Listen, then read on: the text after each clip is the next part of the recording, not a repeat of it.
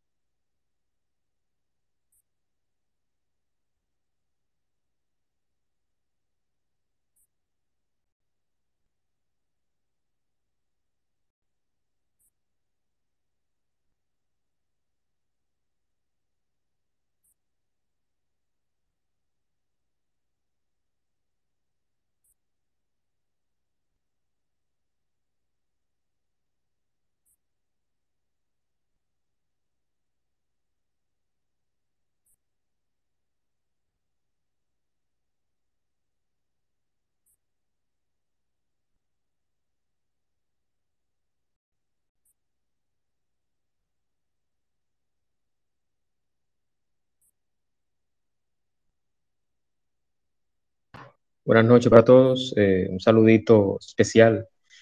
Y para empezar, y por la cortesía, mi invitada, Laura Pou, a Giselle, Ircania, Dilcia, a Legal Designs, Povero, José Rey Liliana.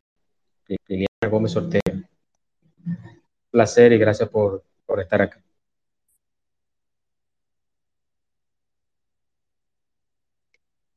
Laura, vamos a dar inicio entonces inmediatamente y y se van integrando los demás. Claro, cuando tú digas. Perfecto.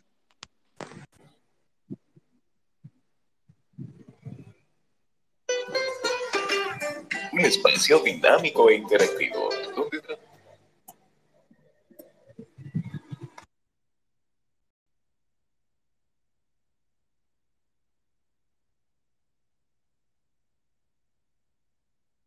Un espacio dinámico e interactivo, donde tratamos temas muy interesantes y de crecimiento personal. Así es, el espacio de Juan Manuel. De lunes a viernes a las 8 de la noche por aquí, por Twitter. No te lo pierdas, síguenos en todas nuestras redes sociales como arroba Juan. Te esperamos.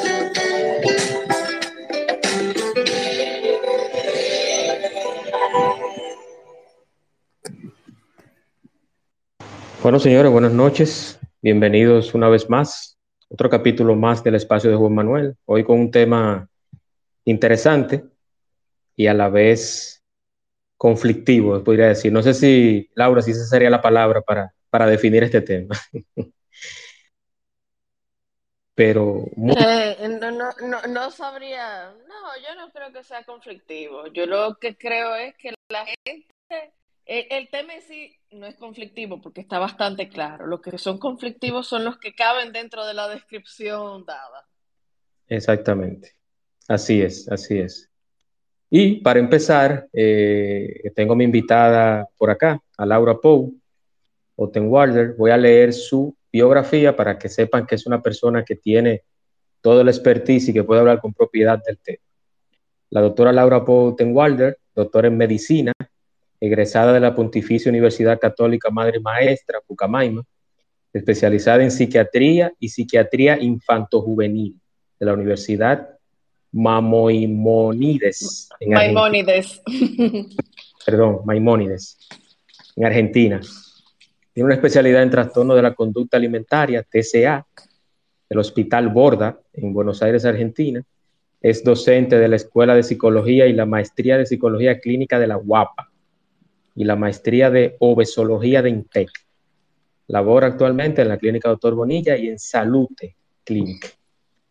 Eh, bueno, Ustedes saben que es una persona, como dije anteriormente, que tiene toda la capacidad y el expertise para hablar de este tema.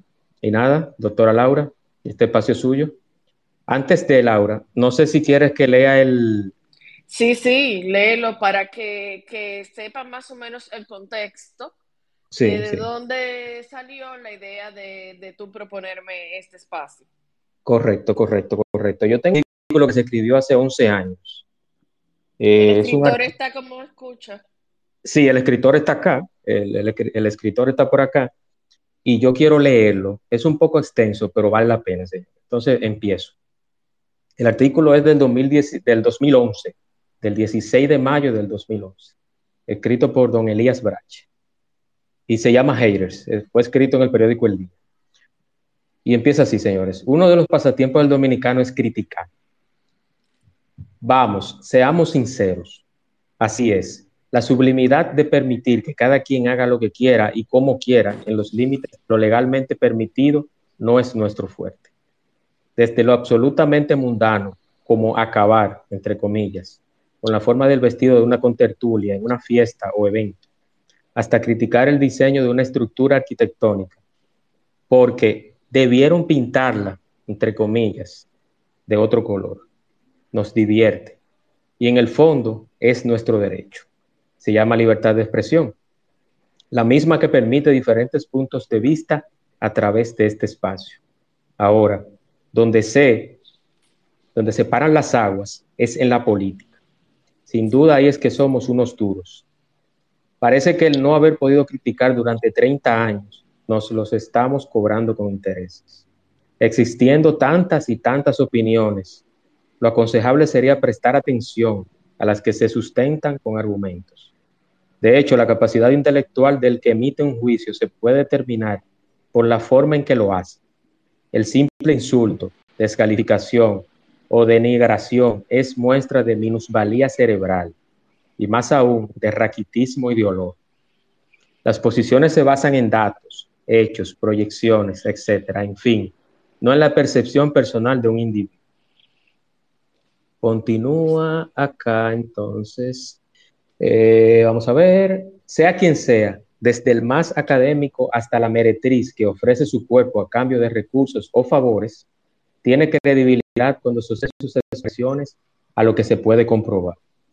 El compromiso de verter una opinión que pueda ser leída por miles de personas nos debe obligar a utilizar el cerebro, aunque sea en el instante que redactamos y no simplemente conformarnos con la cabeza que sea portadora del pene. Hay que estar claro que es imposible de todos, que todos coincidan con lo que expresaremos, pero por lo menos se reconocerá que la labor de pensar fue realizada, no importa lo mediocre del resultado. Cuando ya sea una constante la crítica y o sea evidente la parcialización, quienes por fanatismo o quizás por ser asalariados y sobre todo no se aporte una solución, estaremos entonces frente a un fenómeno ya debidamente identificado. Una definición que encontré en la web retrata la personalidad de estos individuos. Abro comillas. Es una persona mediocre que ha optado por atacar con los medios a su alcance un evento o logro que es incapaz de reconocer. Detrás de todo odiador hay algún tipo de patología. Abro paréntesis. Problema psicológico o trauma. Una proyección de la propia frustración o, dicho de otra manera, un odiador es un envidioso vocacional que necesita menospreciar la existencia ajena, probablemente para sentir más valor en la suya. Esta actitud encierra algún tipo de complejo que los lleva a pensar que son fuertes si critican a los demás con frases insultantes. Solo es un gran caparazón a un mar de debilidades. Concluyo con lo siguiente, Vamos a ver, que ya se me perdió este tema, pero ya está. Odiador, aborrecedor, sería la traducción en castellano de algo que cada vez observamos con mayor frecuencia y que no aporta absolutamente nada. Se multiplican e irradian su negatividad, vomitando su vacío interior. Aspiro a no coincidir en mis espacios de reflexión con gente así. En inglés le llaman haters. Yo creo que ese artículo define muy bien lo que en la actualidad estamos viviendo y pasando en las redes sociales. Y la dejo con Laura entonces para que desarrolle el tema. Bienvenida, Laura. Gracias, Juan Manuel. No, básicamente eh, no es algo de actualidad. El hater siempre ha existido. Fíjate que el artículo de Don Elías es de hace 11 años y sigue siendo cada día más eh, actual. Pues las redes sociales lo único que han hecho es dos cosas. Dar espacio a ese tipo de personas y ayudar a esas personas a permanecer anónimas. Es algo que vemos de manera muy común en las redes sociales, que esos llamados haters nunca usan su cara ni sus nombres para decir lo que tienen que decir, sino que se escudan bajo el anonimato para hablar y decir e insultar. Porque una cosa es que tengamos diferencias de opiniones y tengamos una discusión, tal vez que en la que no vamos a llegar a ningún punto, porque ni yo te voy a convencer a ti, ni tú me vas a convencer a mí, pero guardando lo que es el respeto y las buenas costumbres. En cambio, con el hater no se hace ese intercambio. El hater, eh, como plantea don Elías, es una persona eh, con un nivel de fanatismo y de sin razón que no se hace basado, eh, esa discusión no se hace basada en observaciones, en datos, sino es sencillamente lo que yo pienso, lo que yo creo, lo que yo entiendo o lo que yo quiero. Y, sin embargo, cuando uno rebate, que realmente no es lo recomendable ponerse a discutir con una persona de ese tipo, sino ignorarlo es lo mejor. Pero cuando uno le rebate con datos, plantea cosas, eh, por ejemplo, yo que hablo tanto siempre desde la ciencia, eh, son personas que no importa, tú le puedes poner la data enfrente y como quiera, no va a admitir que están errados, no van a aprender de eso, porque realmente ese no es el punto, no están interesados en ese en ese propósito, sino que más bien lo que hacen es eh, querer manipular al otro mediante esa, esas denostaciones, esa denigración, para que el otro se sienta mal. Porque la búsqueda es que el otro se sienta igual de mal como se sienten esas personas. Son personas vacías, con muchas carencias afectivas, probablemente problemas emocionales, eh, personas que habrán sufrido bullying eh, por parte no ni siquiera de terceros, sino de sus propios hogares y que encuentran esa fuerza en el anonimato de las redes. Hay otras personas que no lo hacen desde el anonimato, pero eh, igual son personas que no se atreverían a calificarte de esa manera o a eh, denostarte de esa manera, de una manera pública o personal. Porque he visto casos de personas que por las redes son muy gallitos y en la vida real son bastante cobardes. Entonces, realmente ese, ese ha sido más bien el papel de las redes, darle una vía, darles una vía eh, de, mm, de propagación, de multiplicación, de que mucha gente los lea, los oiga y no necesariamente eh, siendo esto algo novedoso, sino sencillamente eh, las redes funcionar como un propagador que hace, que tiene un efecto multiplicador. Excelente, Laura. Yo, yo quiero hacerte la primera pregunta, quizás abusando de los demás oyentes, pero una preocupación y una pregunta y comentario al mismo tiempo. el comentario sería, el comentario sería, si bien es cierto que las redes sociales, y no solamente se radicaliza Twitter, sino ya eso pasa en Instagram. Por ejemplo, uno ve una noticia en Instagram y tú comentas esa noticia o tú dices, wow, qué mal eso, entonces te caen encima un grupo de gente en todas las áreas, en la política, en el género urbano, en todo lo demás. Entonces, esa, esa propagación de ese odio, de ese radicalismo, eh, hay una forma de que los, de que los, los medios, por ejemplo, yo veo que SIN, Alicia Ortega, eh, valga la cuña, pero hay que mencionarla, cuando ella hace una pregunta por Twitter, que sí, es Opina SIN, ellos hacen todos los días recomendación de que sea sin injurias, sin difamación y sin malas palabras.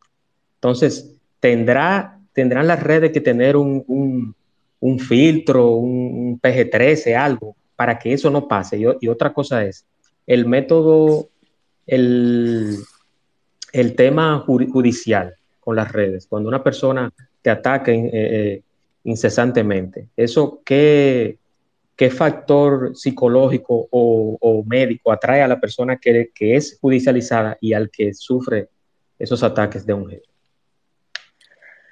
Mira, lo de las redes, muchas redes sociales eh, tienen eh, cómo reportar.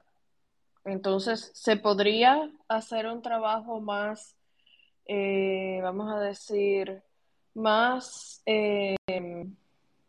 en pro del reporte, de reportar las cosas que están mal. Yo entiendo que Twitter es un poco lento en eso, que permite o deja pasar mucho discurso de odio en las redes, a diferencia de Instagram. Instagram incluso hay ciertas palabras que las tiene bloqueadas, eh, que tienen que ver con salud mental. Por ejemplo, yo que trabajo en el área de trastorno de la conducta alimentaria, eh, todas esas palabras claves como mía, Ana, que tienen que ver con anorexia y bulimia, eh, cuando se buscan con hashtag, em, la, la, plataforma en sí te pregunta, ¿de verdad quieres buscar eso? ¿Quieres ver ese contenido? Eh, entonces, hay plataformas que se cuidan un poquito más que otras en ese sentido. Eh, realmente es filtrar comentarios, borrar comentarios eh, para que las reglas de buenas costumbres se respeten y se mantengan. Pero lamentablemente el hecho de, hay gente que no, filtra, que tiene ese nivel de impulsividad. Eh, siempre que he hablado de la impulsividad, que es un síntoma que se ve en numerosas eh, numerosos trastornos mentales eh, o situaciones de salud mental. Hablo de la peligrosidad de lo que es la impulsividad, porque la impulsividad no mide consecuencias tanto de lo que puede existir jurídicamente por las acciones que, hace el paciente, pero también en las consecuencias a nivel emocional de la persona que agrede a ese paciente. Eh, y realmente hay varios eh, trastornos de la personalidad que pueden hacer que las personas eh, tengan ese tipo de comportamiento. Eh, también puede haber algunas patologías que podrían aumentar, qué sé yo, la paranoia, la impulsividad, la falta de autocontrol, que pueda existir a veces hasta obsesiones con una persona, por ejemplo, con un artista, que eso también se ve mucho en las redes, gente que se obsesiona con algún artista y le escribe y le escribe y le y si no llama la atención de buena manera, la llama de una manera negativa. O sea, que no te podría decir en sí una patología, pero una persona que, que hace, que tiene ese comportamiento no es una persona que está bien, es una persona que debería de buscar ayuda psicológica y o psiquiátrica eh, y que debe de ser evaluado y debe ser ayudado por sus familiares o su entorno personal. Correcto. Muchísimas gracias. Y una última pregunta, ya no sé si quieres seguir desarrollando el tema, Laura, o, pasamos las preguntas. ¿Cómo te gusta?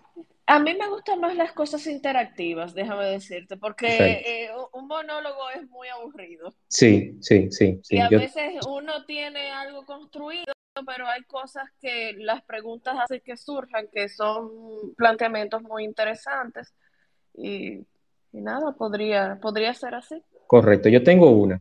Y es el, ya José Reyes me pidió la palabra, pero esto, es breve.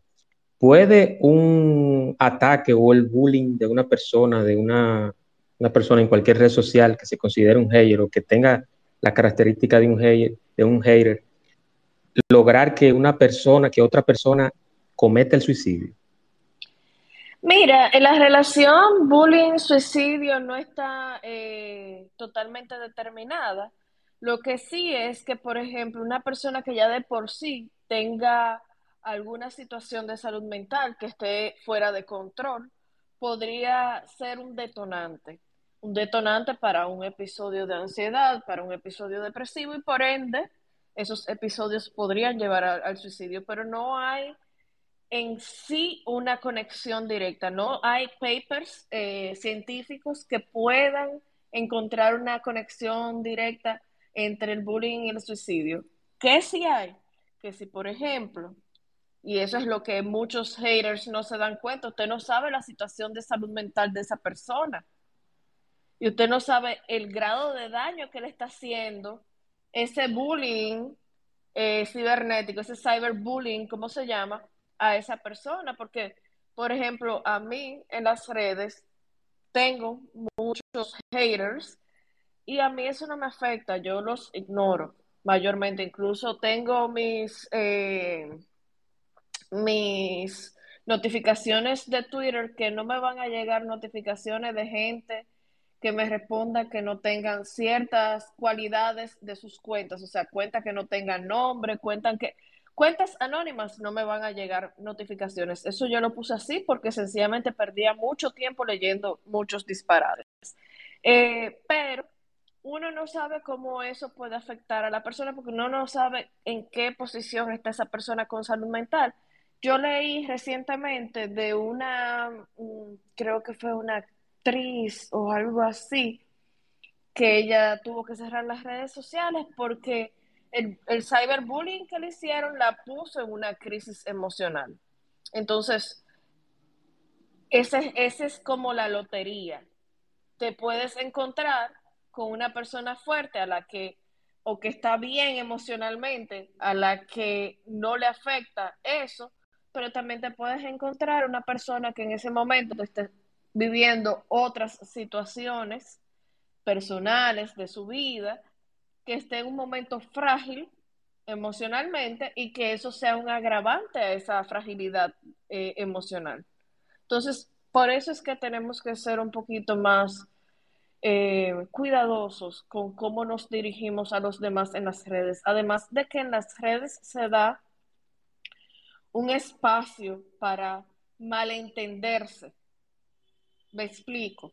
Cuando uno escribe, más en redes como Twitter, en donde uno tiene tan pocos caracteres con qué definir lo que uno quiere decir, muchas veces los comentarios que no necesariamente son negativos pueden sentirse así y se pueden malentender. Entonces hay que tener mucho cuidado en cómo planteamos las cosas, eh, cuál es la, la motivación o cuál es el espíritu del comentario. Por eso a veces yo agrego en lo particular emoticones cuando pongo algo para que la gente se dé cuenta de que tal vez es en, en forma de relajo o que lo estoy diciendo como, como una travesura o algo así por molestar, eh, porque se puede malentender. Y principalmente cuando estamos interactuando con personas que no nos conocen en la vida real y que no saben realmente cómo somos.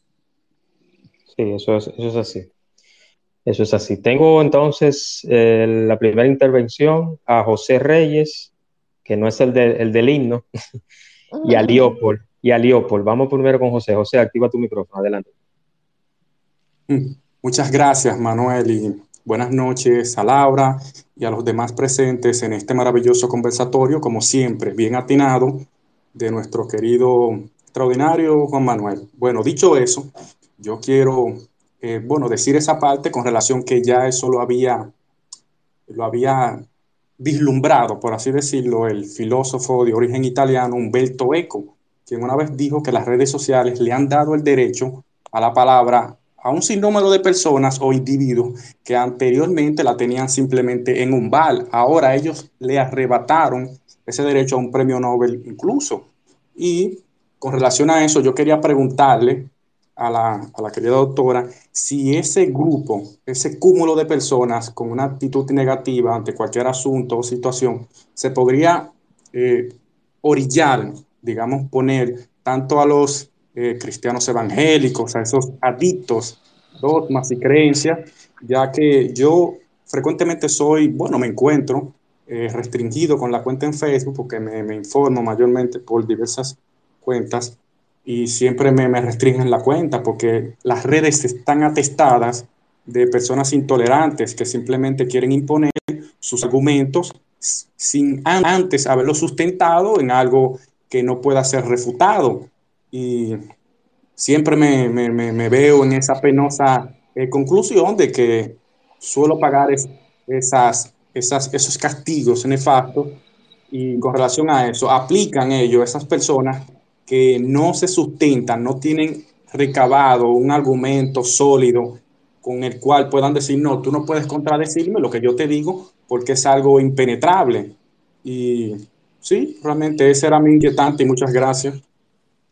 Siempre, José. José, antes de que te quiten el, el de speaker, ¿qué, ¿cuál fue el término que tú utilizaste? Orillar a esas personas. O sea, ¿a qué tú te refieres con eso? Bueno, cuando lo digo orillar, quiero decir colocar ponerlo en un lugar para así poder señalizarlo de una manera más concreta y, y visible ante todos. Fue una palabra que quise ponerla que se, que se entienda. No, no, solamente quería eh, eh, que, que, me explicaras un poquito para, para entender a qué te referías. Eh, no te preocupes por la palabra, eso no tiene importancia realmente.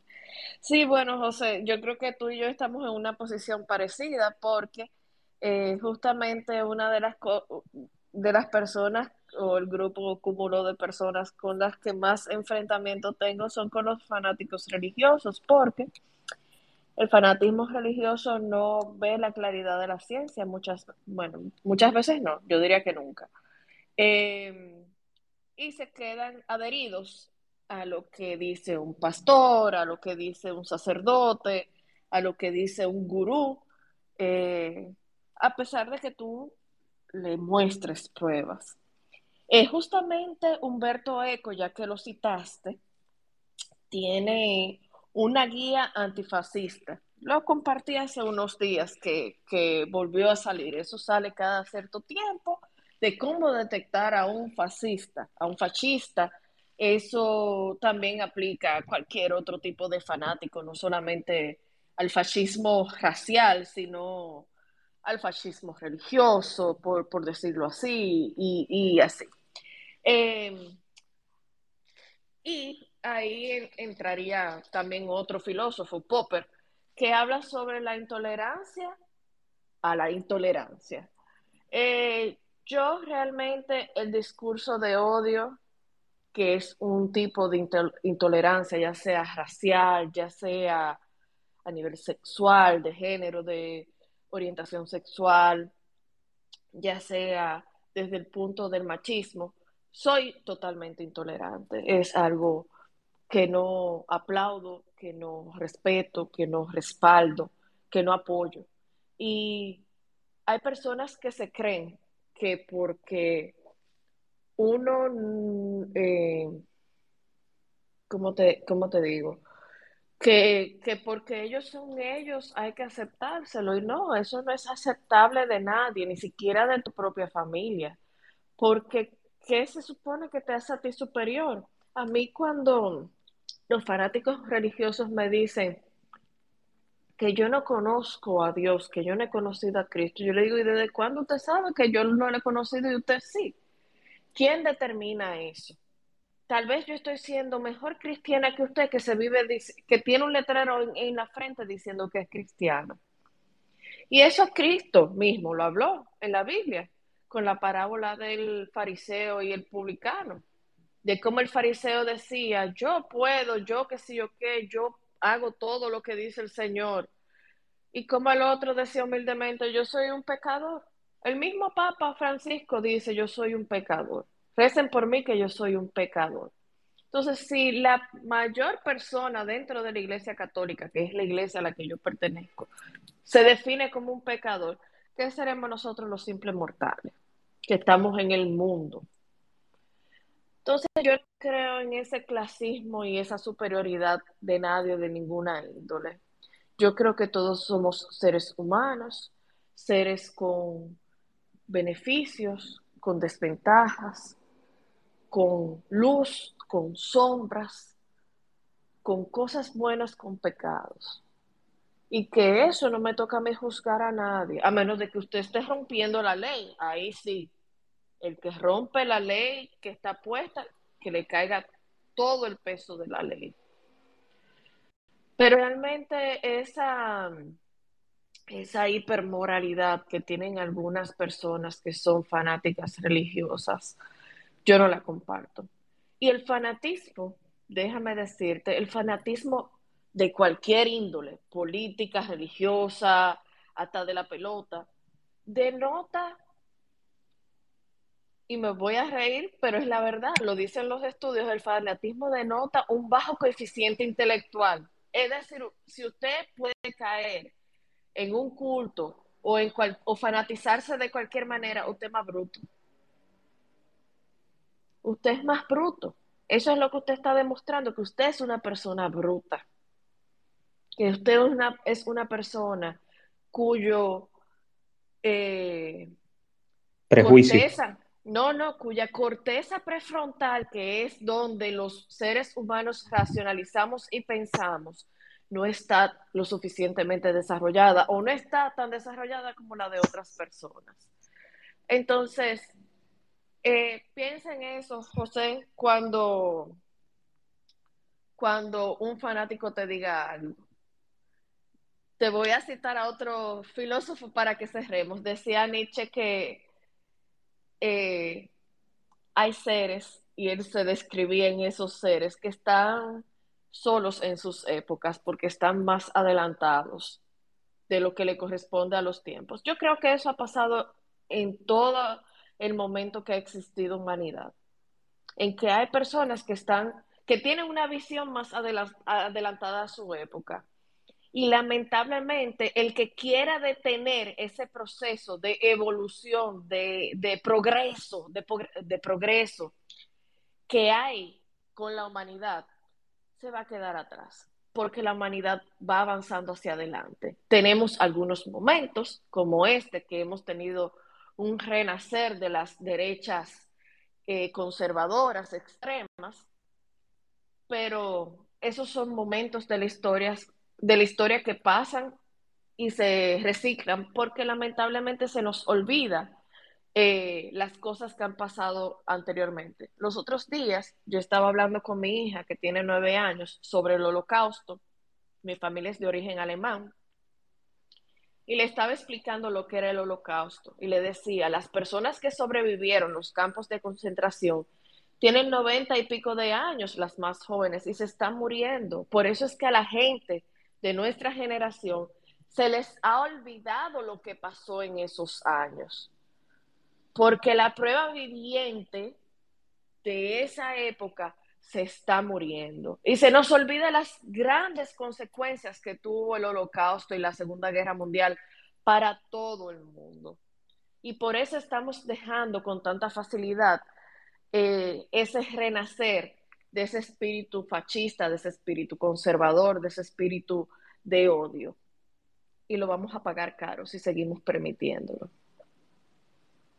Muchísimas gracias, Laura. Vámonos con Leopold. En este mismo orden, Leopold, Michael y luego Don Elías. Y Nelson, después de Don Elías. Adelante, Leopold.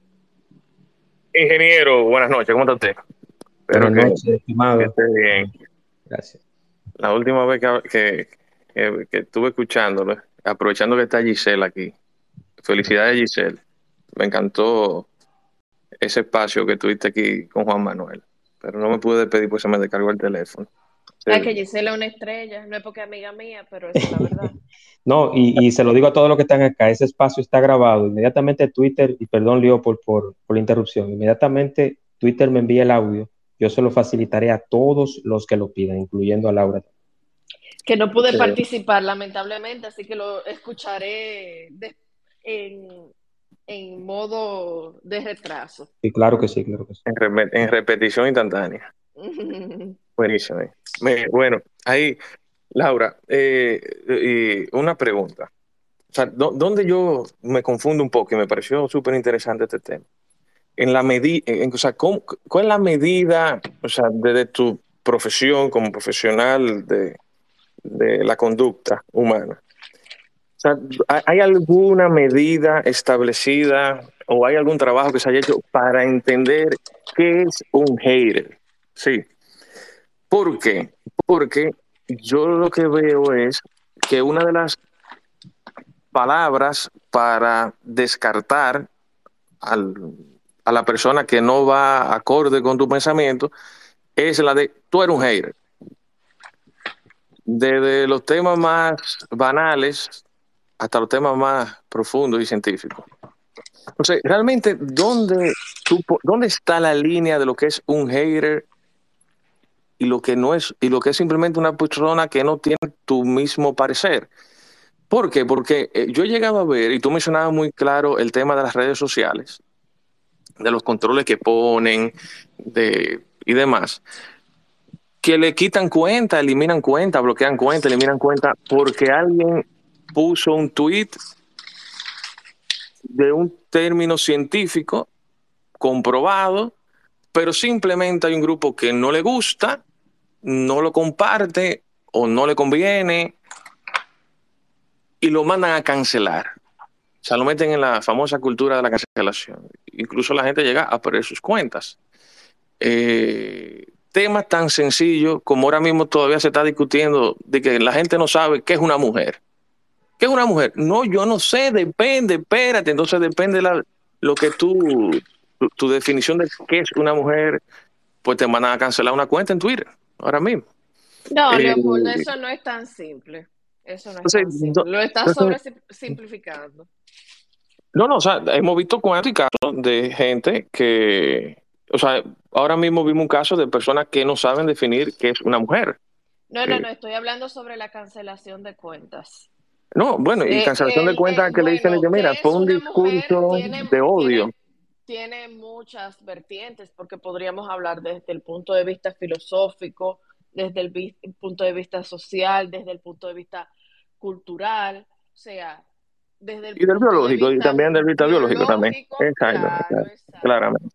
Entonces, hago una pregunta. Eh, o sea, ¿dónde se marca esa línea? O sea, ¿hay algo que marque esa línea de qué es un hater y qué todavía es simplemente que yo me ofendo fácilmente?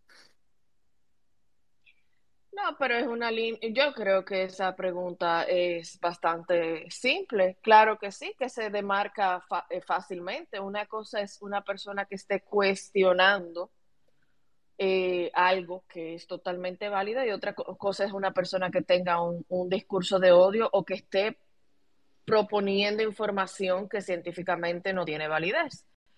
Y con respecto a eso de la cancelación de las cuentas de Twitter, no es tan fácil para cancelarte una cuenta de Twitter, tú tienes que tener varias faltas. Y Twitter tiene, y todas las redes sociales tienen sus reglas de convivencia muy claras. Dicen lo que no se puede publicar. Así de sencillo. Y puede ser incluso que hasta te malentiendan porque utilizaste un término que puede sonar racista, que puede sonar sexista, que puede sonar homofóbico, eh, y por eso te, te manden a borrar un tweet. Y eso puede pasar, pero si ya lo tuyo es repetitivo, por eso es que se cancelan las cuentas. Fíjate, no sé si te ha pasado, pero yo tengo años con esta cuenta y a mí nunca me han, o sea, nunca me han suspendido ni me han dado ninguna, porque realmente eh, no hay una razón. Yo trato de respetar dentro de lo que cabe lo que, lo que eh, me pide Twitter que haga. Y por ejemplo, otra cosa, para irnos fuera del tema de la mujer, que es un tema tan complicado. No, no, pero eso fue un ejemplo, eso fue puramente un, un ejemplo. mi pregunta es... el tema del COVID. no, no, pero mi, mi pregunta, para retomar la pregunta, para centralizar otra vez, ¿hay algún elemento, tú como profesional de la conducta, hay algún estudio, algún indicador que diga, mira, este es, estas son las condiciones para un hater? Por ejemplo, digo, ahora mismo hay unos estudios eh, que cada día van mejorando para a los niños determinar si es un niño que tiene Asperger o tiene Asperger ya no se usa. No sé, bueno, o sea, no sé cuál es en el espectro autista, qué tan, dónde está en el espectro, qué sé, bueno, están esas medidas, ¿verdad? No, yo no soy profesor. Se le, se le cayó la señal a Leo, parece. Ah, sí. yo entiendo lo que él pregunta, no, no hay ningún indicador. Sí, yo Usualmente uno ve eh, rasgos psicopáticos, antisociales en esas personas eh, durante la niñez, pero realmente no hay ningún estudio, no hay ningún indicador, porque eso son es parte de la naturaleza misma, pero no es lo mismo una persona que de buena intención me quiera preguntar algo sobre un tema o me quiera rebatir un tema de una manera respetuosa a una persona que para rebatirme tenga que insultar. Yo creo que eso marca perfectamente lo que es un hater o no. Y por ejemplo, en las redes sociales, con el tema del COVID y de la vacunación, lo que se ha hecho es cancelar a muchas, muchas cuentas que lo que hacen es divulgar información falsa sobre la ciencia. Y yo lo veo eso súper bien. Porque imagínate que nosotros los médicos estamos tratando, matándonos de divulgar información que no sea confusa, que, que realmente nutra a las personas que nos leen o nos oigan, y venga otra persona por el otro lado a sembrar el pánico, diciendo que las vacunas que van a, a dejar a las mujeres estériles y a los hombres también, y todo ese tipo de disparate, cuando tenemos estudios en los que realmente no hay ningún tipo de dato que, se corresponda a eso. Y obviamente las vacunas antes de sacarse al mercado se hacen estudios, no es una cosa a lo loco. Sí, así, es. Realmente no hay una razón de, de, para uno ponerse a pensar en cosas que no son. Ah, bueno, aquí volvió Leopold. Vamos a ver si él concluye. Leopold, te voy a dar ya para que concluya. Tengo en espera a más personas. Adelante. Yo no lo veo, Leopold. Activa el, sí, sí, él regresó. Activa el micrófono, Leopold. ¿Tú, lo, ¿Tú oíste lo que te respondí? Oí la primera parte y la última. O sea, entendí que, que, no hay ninguna medida todavía que, mida eso. No, en sí los criterios diagnósticos de eh, los rasgos antisociales son, podrían darnos un indicador en la niñez de que esa persona podría en el futuro ser una persona que no cumpla con las leyes establecidas y que va a tener problemas con la autoridad. O sea, que hoy en día el criterio de, mira, tú eres un, o sea, una persona adulta, ni siquiera en la niñez, o sea, hoy en día determinar el quién es un hater o no es muy todavía subjetivo para la medición de cada persona. Hay gente que tiene la piel más gruesa, gente que tiene la piel más fina, y depende del size de la piel, pues cada quien determinará en qué momento entiende que el otro es un hater o no. Sí. No, mira, yo no, yo no lo creo así. Sencillamente la conducta de esa persona va a denotar si es un hater o no. Es una persona que insulta, es una persona que no está buscando un debate, sino imponerse. Es una persona que se la ha cogido con otra persona y todo lo que escribe esa persona lo comenta. Yo creo que ya por ahí podríamos ir viendo lo que, que esa persona tiene una conducta que no es normal, porque realmente esa, esa conducta no es normal, no es de una persona que está bien. Perfecto. ¿Contestado, Leopold? Me imagino que sí. Sí, sí, sí, sí, claro que sí. Muchas gracias, la gracias. Siempre. De nada. Michael, adelante, Michael, activa tu micrófono. Muy buenas noches. Eh, oh, gracias, Juan Manuel, por este espacio siempre muy interesante y hoy con un tema que venía en la tarde con ganas de entrar a la sala y, y bueno, hablar de eso porque especialmente hoy en día utilizamos mucho las redes sociales y algo que a mí me llama muchísimo la atención y me da un poco de grima a veces.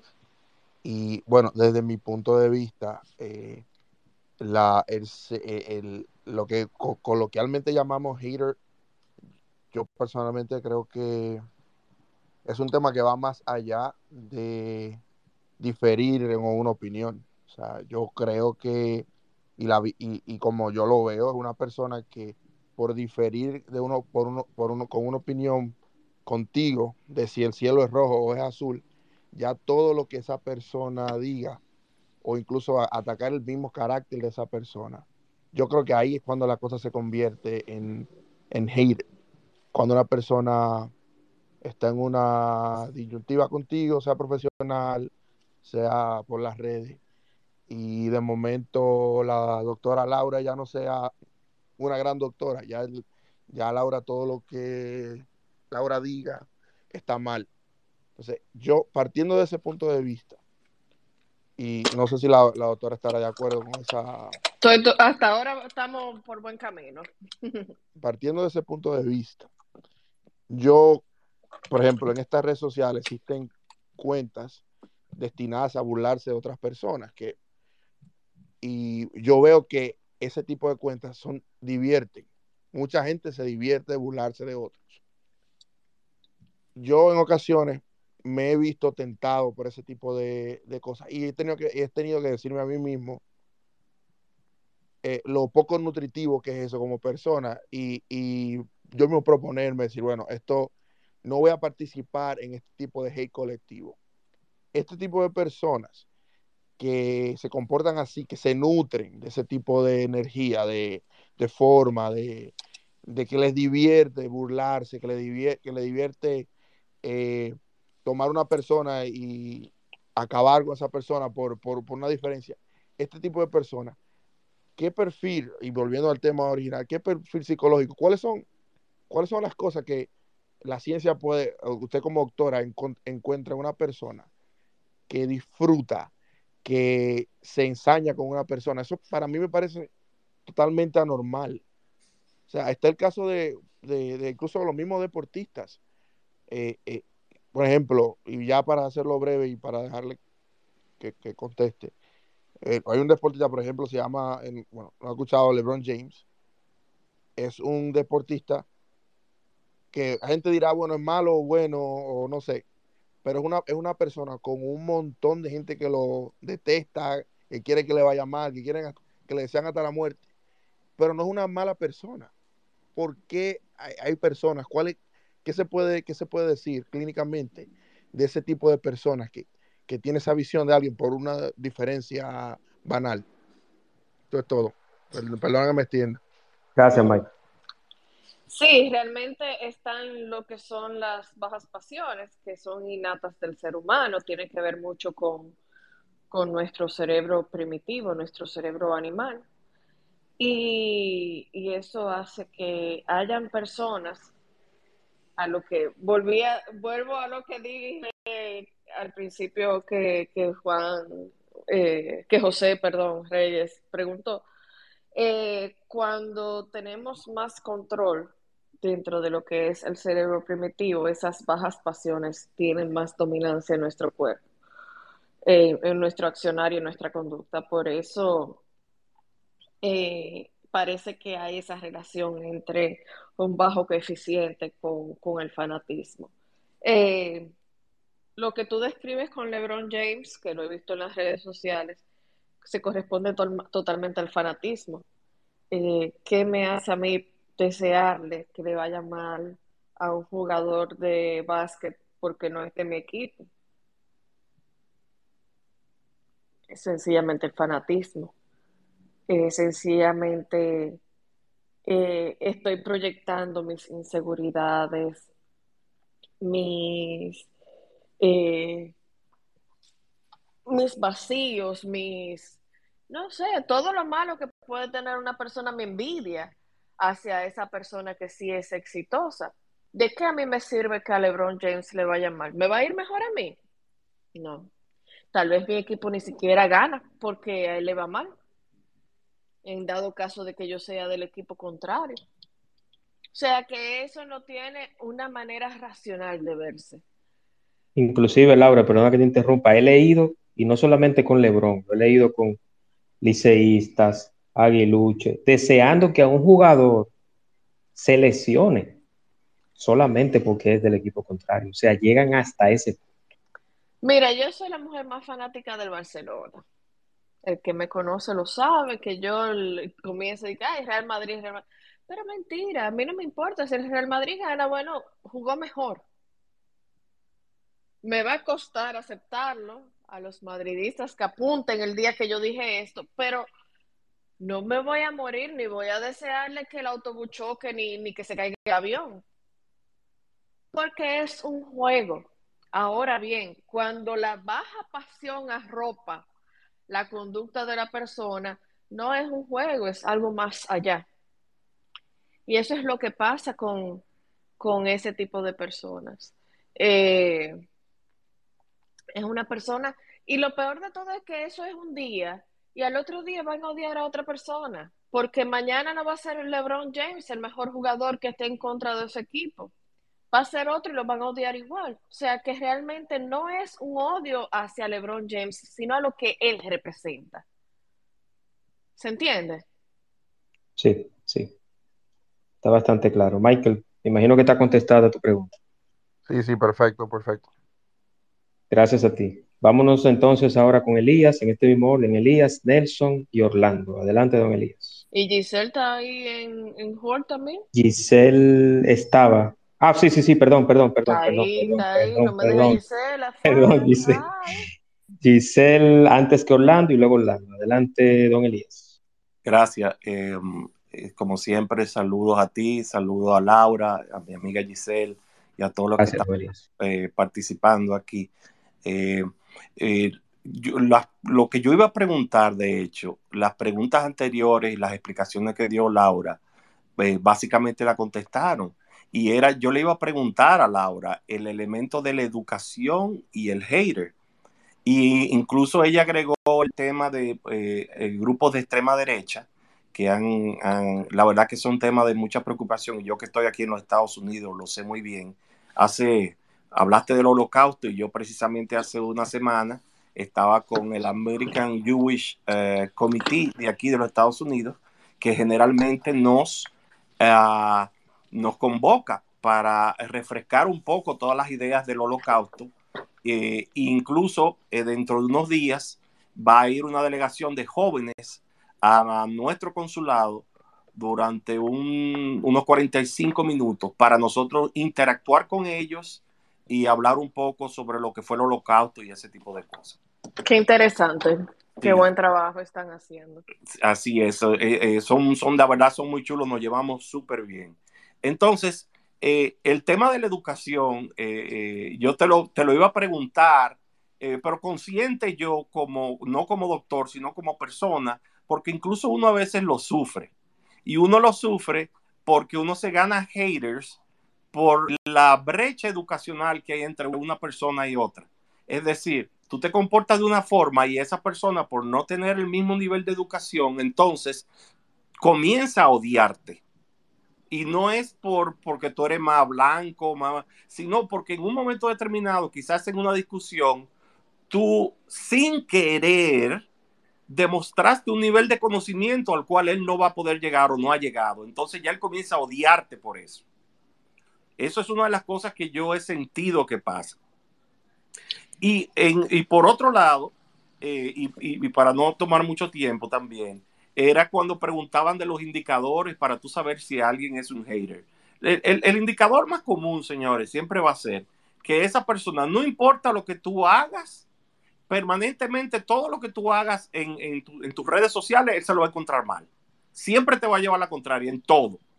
Y si por alguna razón tú te equivocas en algo, entonces ahí es que él double down, ahí es que él te da duro, porque tú te equivocaste y tú ves, tú eres como esto, tú eres lo otro. Es una Entonces, victoria, una victoria. Es una victoria para él porque en su miseria él necesita que tú te hundas.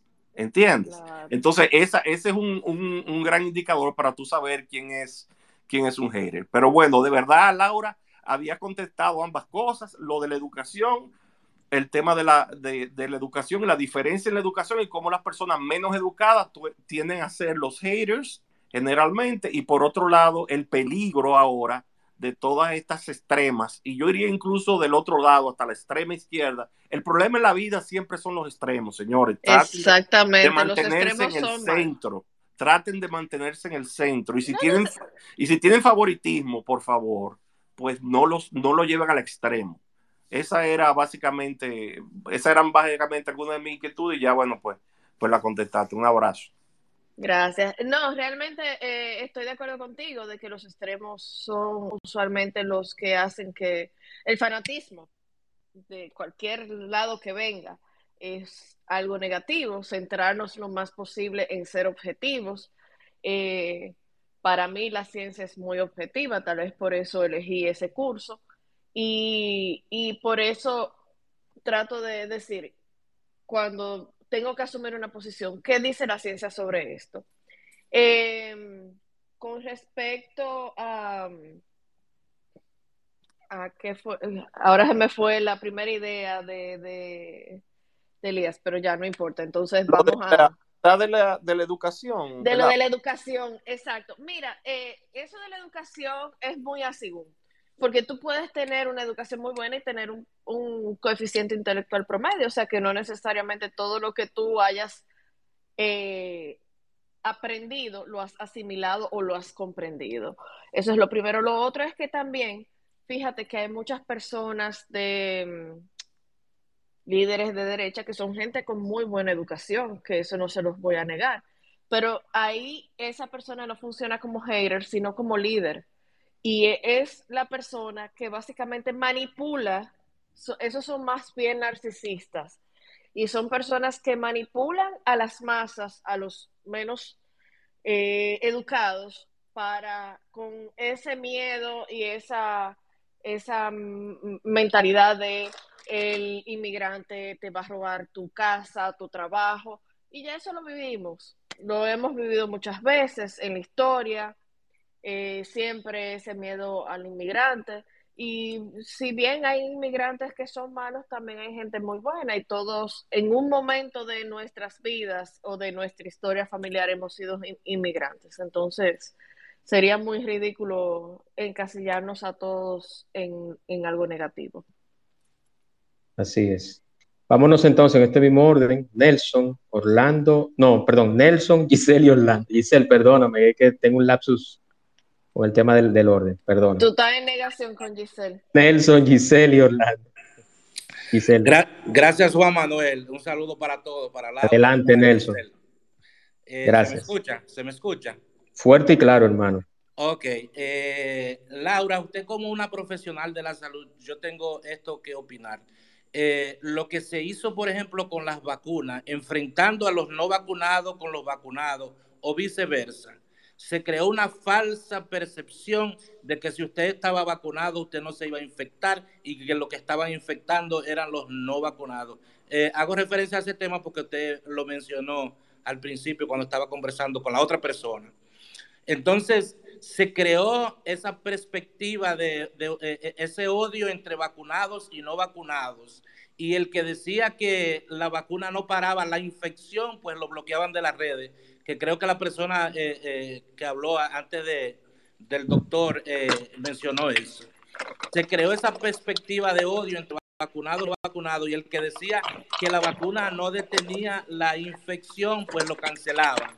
Cuando es que ninguna, ninguna vacuna detiene la, eh, la, infección, lo que hace es disminuir. Correcto, correcto. Pero a muchas personas. La sintomatología, no, el que entendió eso lo entendió mal.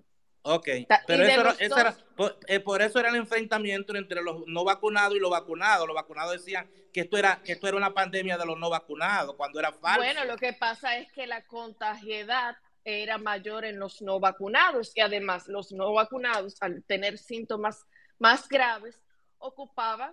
Yo no me vacuno todavía. ¿Eh? Eh, permítame terminar la idea. Permítame terminar la idea, porque en eso también se hizo un sancocho de referencia a las vacunas. No se, no se habló de la diferencia entre las vacunas de, los virus inactivos y, las vacunas de ARN mensajero, que hay una, una diferencia abismal entre ambas. Eh, eso no se habló y las personas que tienen poco conocimiento, pues eh, no entienden la diferencia que hay entre una cosa y otra y creen que hablar de vacunas eh, se está hablando en general de esas cosas.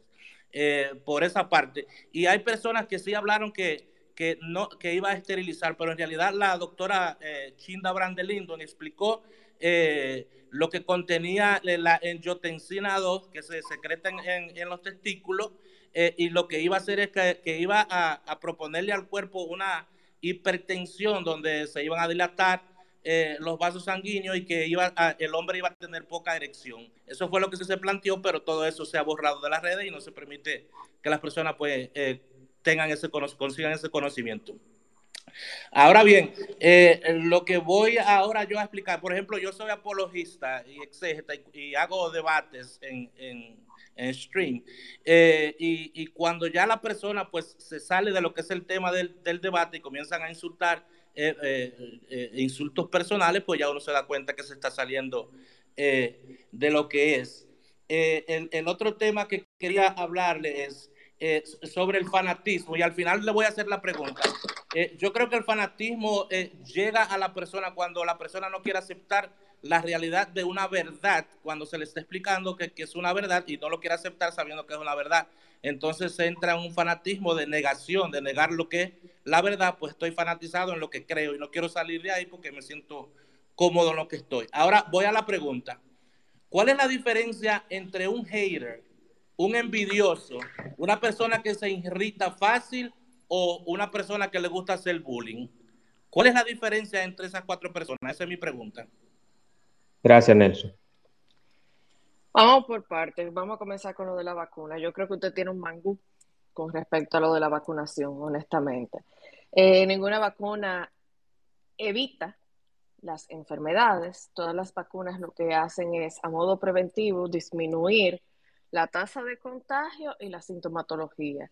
¿Qué hace esto? Bueno, que sea más difícil el contagio entre una persona u otra. Fíjese que ahora, a pesar de que con las nuevas variantes. Yo no me vacunado todavía. Eh, respeten el turno, por favor, cuando alguien está hablando, silencien el micrófono, por favor.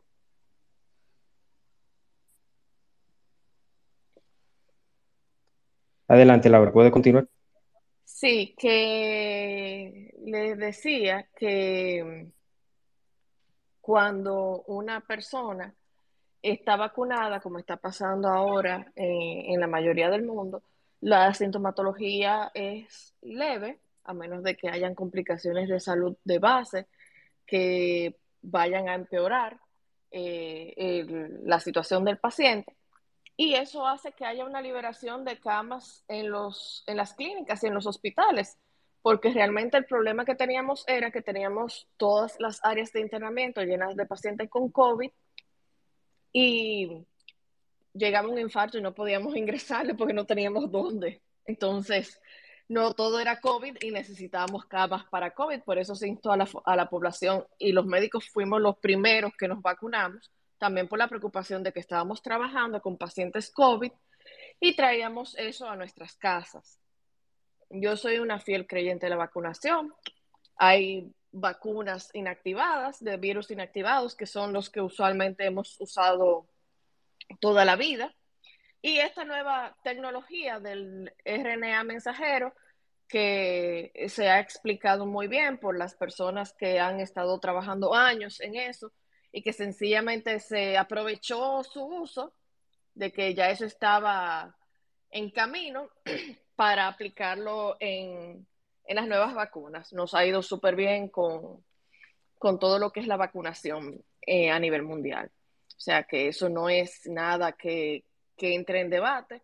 Y la información que ha desaparecido de las redes es sencillamente información falsa que no tiene ningún respaldo científico eh, de ningún tipo. Así de sencillo. En la ciencia, si usted no tiene cómo respaldar lo que usted está diciendo, usted está hablando pluma burro, para no decir otra palabra. Eh, con respecto a la última pregunta, ya para terminar con, con, esa parte. Eh, realmente entre un envidioso, un bully, un hater, son básicamente sinónimos o vamos a decir que, hay cosas que se comparten. Una persona que explota fácilmente eh, puede ser cualquier persona, una persona que está teniendo un momento de estrés, una persona que sufre de ansiedad, una persona que sufre de depresión. No todos los depresivos son, están tristes, sino que mucha gente como síntoma lo que tiene es irritabilidad. Una persona impulsiva puede explotar fácilmente. O sea que lo de explotar fácilmente es una persona que eh, tal vez tiene poco autocontrol sobre sus emociones y que es fácilmente provocable. Y, yo creo que más que ser un hater, ese, ese tipo de personas fácilmente puede ser más víctima de un hater, más que ser un hater, honestamente. Los otros son básicamente sinónimos. Así es. Muchas, muchas gracias, Laura. Vámonos con Giselle. Orlando y luego, y luego arquitecto Rafael Santos. Gisela, adelante, bienvenida. Ay, yo sí me alegro de estar aquí eh, y gracias a los que me saludaron antes, les saludo a ustedes. Eh, hay una pregunta que creo que Leopold sobre cuáles eran las características de un hater. Y en una organización que se llama Stop Bullying, eh, que tiene una página que se llama Stop Bullying, así mismo, GOV, que es una, página americana. Eh, ellos hablan de lo que es un hater y la etiqueta. Entonces, eh, dicen básicamente que un hater escoge a personas que perciben como diferentes. Laura, cuando yo te escuché hablar ahorita de la capacidad intelectual, o quizá del nivel, el coeficiente intelectual del hater, me vinieron gente a la cabeza que son muy inteligentes, muy articulados, muy leídos, que, que no se ajustan quizás a ese rasgo que podrían compartir muchos haters. El hater es más hater mientras más página para la izquierda tiene o no? ¿O es al revés? No, el hater es más, hater mientras menos páginas para la izquierda tiene, porque una persona con una... Lo que pasa es que tú me estás diciendo gente articulada, ¿cuánta gente no hay que es muy articulada, pero al final lo que habla es basofia? Gente que ha leído mucho, pero gente que ha leído mucho, sin embargo, no, no necesariamente está entendiendo lo que está leyendo.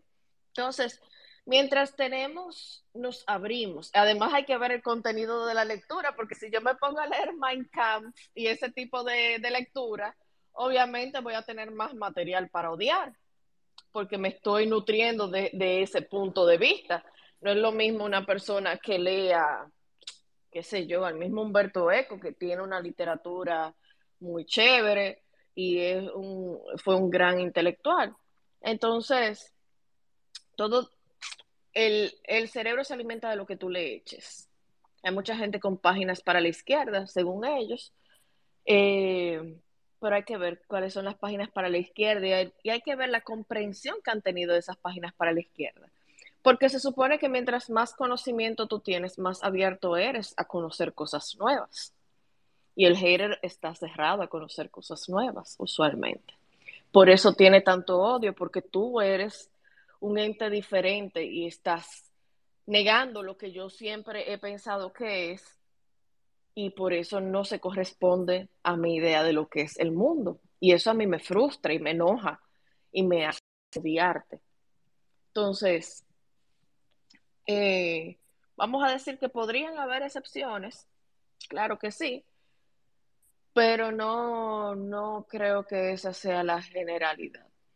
Yo conozco todas las reglas son, son excepciones. Esa que tú Sí, esa que tú conoces, que yo también estoy pensando, eh, mucha espuma y poco chocolate. Ok.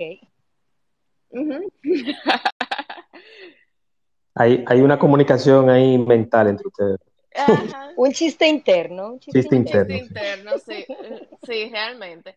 Y lo que decía cuando creo que fue don Elías, eh, que hablamos sobre los partidos conservadores, la extrema derecha, acuérdate que los líderes eh, son haters, no porque no saben que hay otras cosas, sino porque su ego eh, o sus prejuicios no permiten tener esa apertura y usan eso para arrastrar a personas que tienen menos, eh, menos capacidad de comprensión y que van a tragarse más fácilmente ese, ese cuento que ellos les están metiendo, porque el que tiene cierta capacidad de raciocinio va a decir, espérate, vamos a discernir.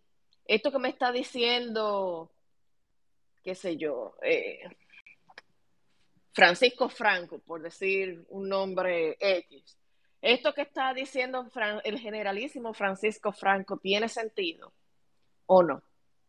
Entonces, de ahí es que vienen eh, las personas que disciernen y que no están de acuerdo con, lo que ese hater líder está proponiendo. Pero sin embargo, el pueblo que está preocupado por otras cosas y que esa persona busca medios para comprarlo y ustedes están mal por los inmigrantes y si los inmigrantes, los gitanos, no estuvieran en nuestras tierras, tendríamos más dinero y más cosas para nosotros.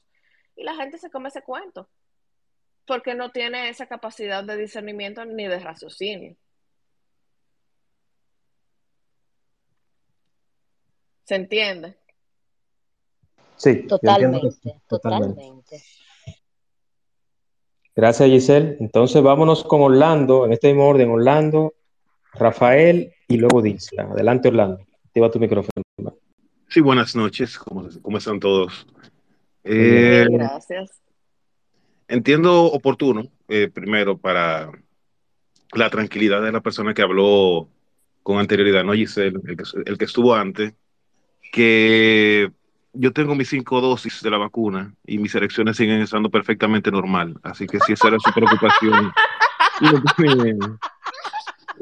no tiene por qué preocuparse por eso. Mira, Orlando, Orlando, cuando tú empezaste a hablar, yo te creo, mira, y yo te he visto muchos espacios míos, yo, yo estaba entendiendo yo no sabía que esa charlatanería tuya tú la tenías. No, no, no. Realmente... Sí, sí, Orlando sí, Orlando sí, yo sé que sí, que él... pero me, me, agarró fuera de base, yo pensaba que iba a decir otra cosa totalmente diferente. No, no, pero realmente la razón por la cual incluso pedí la, palabra era porque algo que dijo Laura ahorita, de, del progreso que no se detiene y eso. Y entiendo que tenemos que tener cuidado con esa idea de la certeza del progreso. O sea, solamente las sociedades avanzan si seguimos empujando hacia ellas. O sea, si nos quedamos eh, bajo la idea de que eso va a ocurrir porque, porque es indefectible, es perfectamente posible que se estanque. O sea, lo que hemos vivido en los últimos 100, 150 años es una anomalía. O sea, en la historia de la humanidad eso no, no ha sido normal. Si uno, si uno va hacia atrás, podemos ver que la, humanidad estuvo felizmente estancada durante siglos. Eh, y en cuanto al tema de, los haters en particular, miren, en mi experiencia, eh, incluso cuando yo cuando era mucho más activo en qué difícil, eh, que vivimos la, sobre todo cuando estaba la web.1, eh, hater era algo más tongue in cheek, o sea, algo que sí, era una persona que le tenía como un odio irracional a algo, usualmente a algo no muy serio, por ejemplo, a, al dembow, a un jugador de basquetbol, o sea, cosas pendejas. Y le tenía como, o sea, que no, quizás lo odiaba con pasión, pero no era por una razón muy, muy de mucha importancia, no era algo realmente de mucha importancia. Eh, por eso ahora escuchar hater en este, en este contexto de lo que está pasando ahora me, me, me, me, llama un poco la atención porque en realidad lo que está pasando ahora es mucho más grave que a lo que originalmente uno veía como hater hace unos 15 años o 13 años, cuando que difícil arrancó. Eh, lo que está ocurriendo hoy en día es, estamos ahora en lo que se llama la web, la web 2.0, donde las redes sociales tienen un nivel de moderación muchísimo menor que la, que había, por ejemplo, en los foros, que era lo que se utilizaba mucho en la web.1, en la 1.0. Eh, al no haber esa moderación, el lenguaje abrasivo eh, se ha ido normalizando y la gente está encontrando con mucha mayor facilidad otras personas que piensan igual que ellos. Eh, y se sienten apoyadas unas con otras en utilizar ese lenguaje abrasivo. Eh, bueno, podemos decir que incluso la presidencia de Trump en Estados Unidos normalizó eso eh, hasta en, en, el nivel más alto. O sea, cuando un presidente de Estados Unidos habla en la forma como hablaba eh, Trump como candidato y luego Trump como presidente, eh, eso es darle carta blanca para que todo el, resto de los que están debajo y que lo siguen utilicen un lenguaje similar. Por ejemplo, Leopoldo. Hola, Leopoldo, ¿cómo estás? Eh, compañero del colegio, de la misma promoción. él mencionaba, o sea, él hace, levanta un punto válido, una preocupación válida, que es el tema de la censura que se aplica o que se tiende a percibir, per, percibir que afecta más a las personas conservadoras que a las personas eh, liberales o progresistas. Eh, y la, o sea, sí, entiendo la percepción y es válida, pero también hay algo que, que y quiero advertir, sobre todo a mis amigos conservadores, que mucho de la razón por la cual terminan baneados en redes sociales o terminan siendo afectados por sanciones en redes sociales y eso, no es necesariamente por lo que piensan. Es perfectamente válido, por ejemplo, tener una, tener una posición eh, un poquito reservada respecto de la inmigración, eh, quizás no estar de acuerdo con el matrimonio igualitario, o sea, o realmente creer de manera genuina en, en que el aborto debería ser ilegal. Ah, Esas son posiciones perfectamente válidas. El problema es que muchas veces para levantar esos, punt esos puntos lo hacen de una forma ofensiva y agresiva, a veces con chiste de por medio. Por ejemplo, parte del éxito de, de, de Trump y también de la, de la derecha recientemente es que si algo son, en algo se han destacado, que son muy buenos, es haciendo memes. Y los memes a veces, mientras más ofensivos, más gracia causan.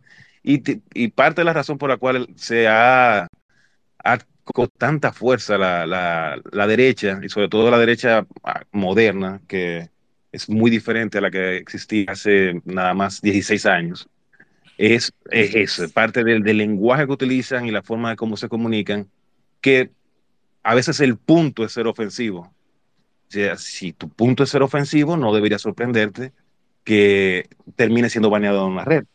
Una narrativa eh, bien ácida, bien ácida esa narrativa. Sí. A veces, a veces yo, yo se, se, lo he comentado a J que a veces me preocupa que, que difícil haya contribuido a, a, normalizar el lenguaje ofensivo y, hoy en día eso es algo que trato de, de cuidar mucho, de no utilizarlo para evitar normalizarlo. Pero sí, eh, Laura, creo que sería bueno tocar el punto de hoy en día eh, seguimos moviéndonos por cosas muy básicas de los seres humanos, o sea, de, de la búsqueda de validación de grupos, que entiendo que es mucho más fácil conseguirlo hoy en día a través de las redes sociales de como era, de como era antes. Claro que sí. Y parte de esa búsqueda de la validación es lo que tiende a crear como un incentivo de ir cada vez más a los extremos. Así me gano más validación de mi, del grupo que me apoya, del, del, del corito que me, que me hacen. Y eso no está encontrando ninguna barrera, ningún muro de contención. Antes, en la web 1.0, apareció un moderador y te baneaba la cuenta y se acabó la historia. Y a todo el que usaba el mismo lenguaje lo baneaban y se acabó la historia. Hoy en día, las redes sociales no tienen ese nivel de moderación, porque primero tienen muchísimo más usuarios lo que cualquier foro tenía antes, pero esas, cajas, esas cajitas de resonancia que primero se cultivan en espacios, en un grupo de Facebook o en, en, grupitos en Twitter y eso, terminan cuando salen de la cajita y comienzan a interactuar con el resto del mundo, lo hacen de una forma agresiva, buscando validación del grupo. Entonces, eso sería bueno, no sé si quieres expandir sobre eso, Laura, sobre el tema de, de, de el grupismo y cómo la, el tribalismo y cómo eso pudiera estar incidiendo en el fenómeno que estamos viendo hoy en día. Sí, eh, Orlando, agregando a lo que dijiste sobre el nuevo conservadurismo, fíjate cómo el Partido Republicano se ha dividido básicamente en dos, en los conservadores de antes y los conservadores que han llegado a partir de Trump, y cómo eh, muchos conservadores dentro del Partido Republicano rechazaron a Trump porque no eh, era parte de, sus valores como partido. O sea, que es muy válido tu punto. Sí, con respecto a eso de, la aceptación de grupo, mira, eso yo lo trabajo más desde la adolescencia. Eh, el adolescente tiene esa necesidad de esa aceptación de grupo, de...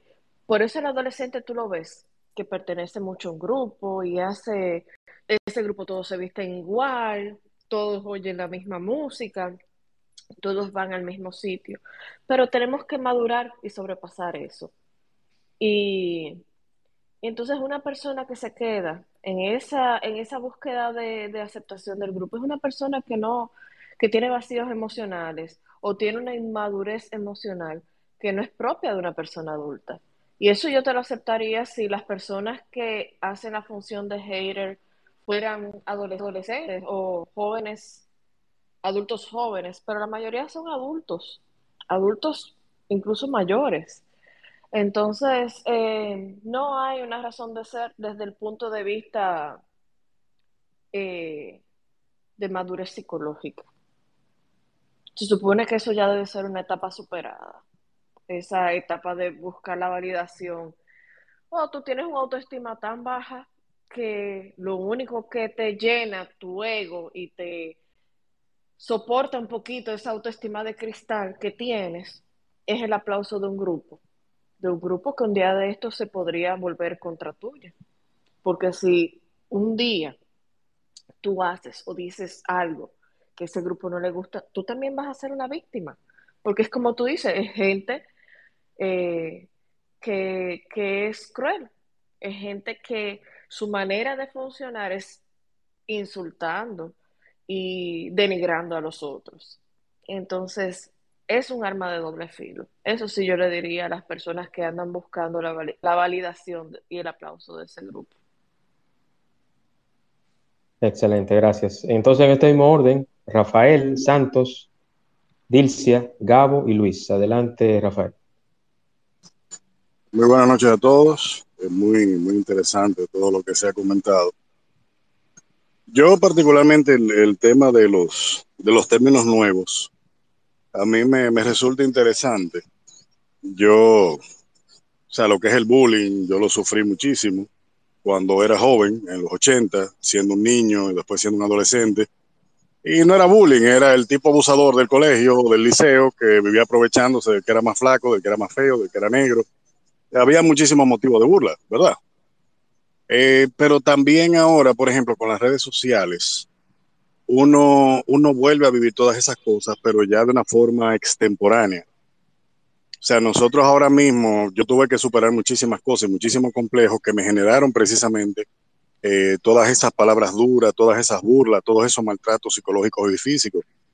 Pero yo te puedo decir que uno sale fortalecido a mí, por ejemplo, en las redes no hay una cosa que a mí me guste más o que disfrute más que provocar ese tipo de reacciones.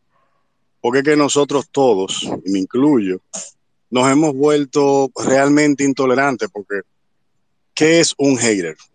O sea, hay gente que sí que lo son, que lo desprecian todo, pero a veces tú entras en, en contacto con personas que tienen una idea diferente a ti. Por ejemplo, yo hablo con algunas personas que le gusta el género urbano.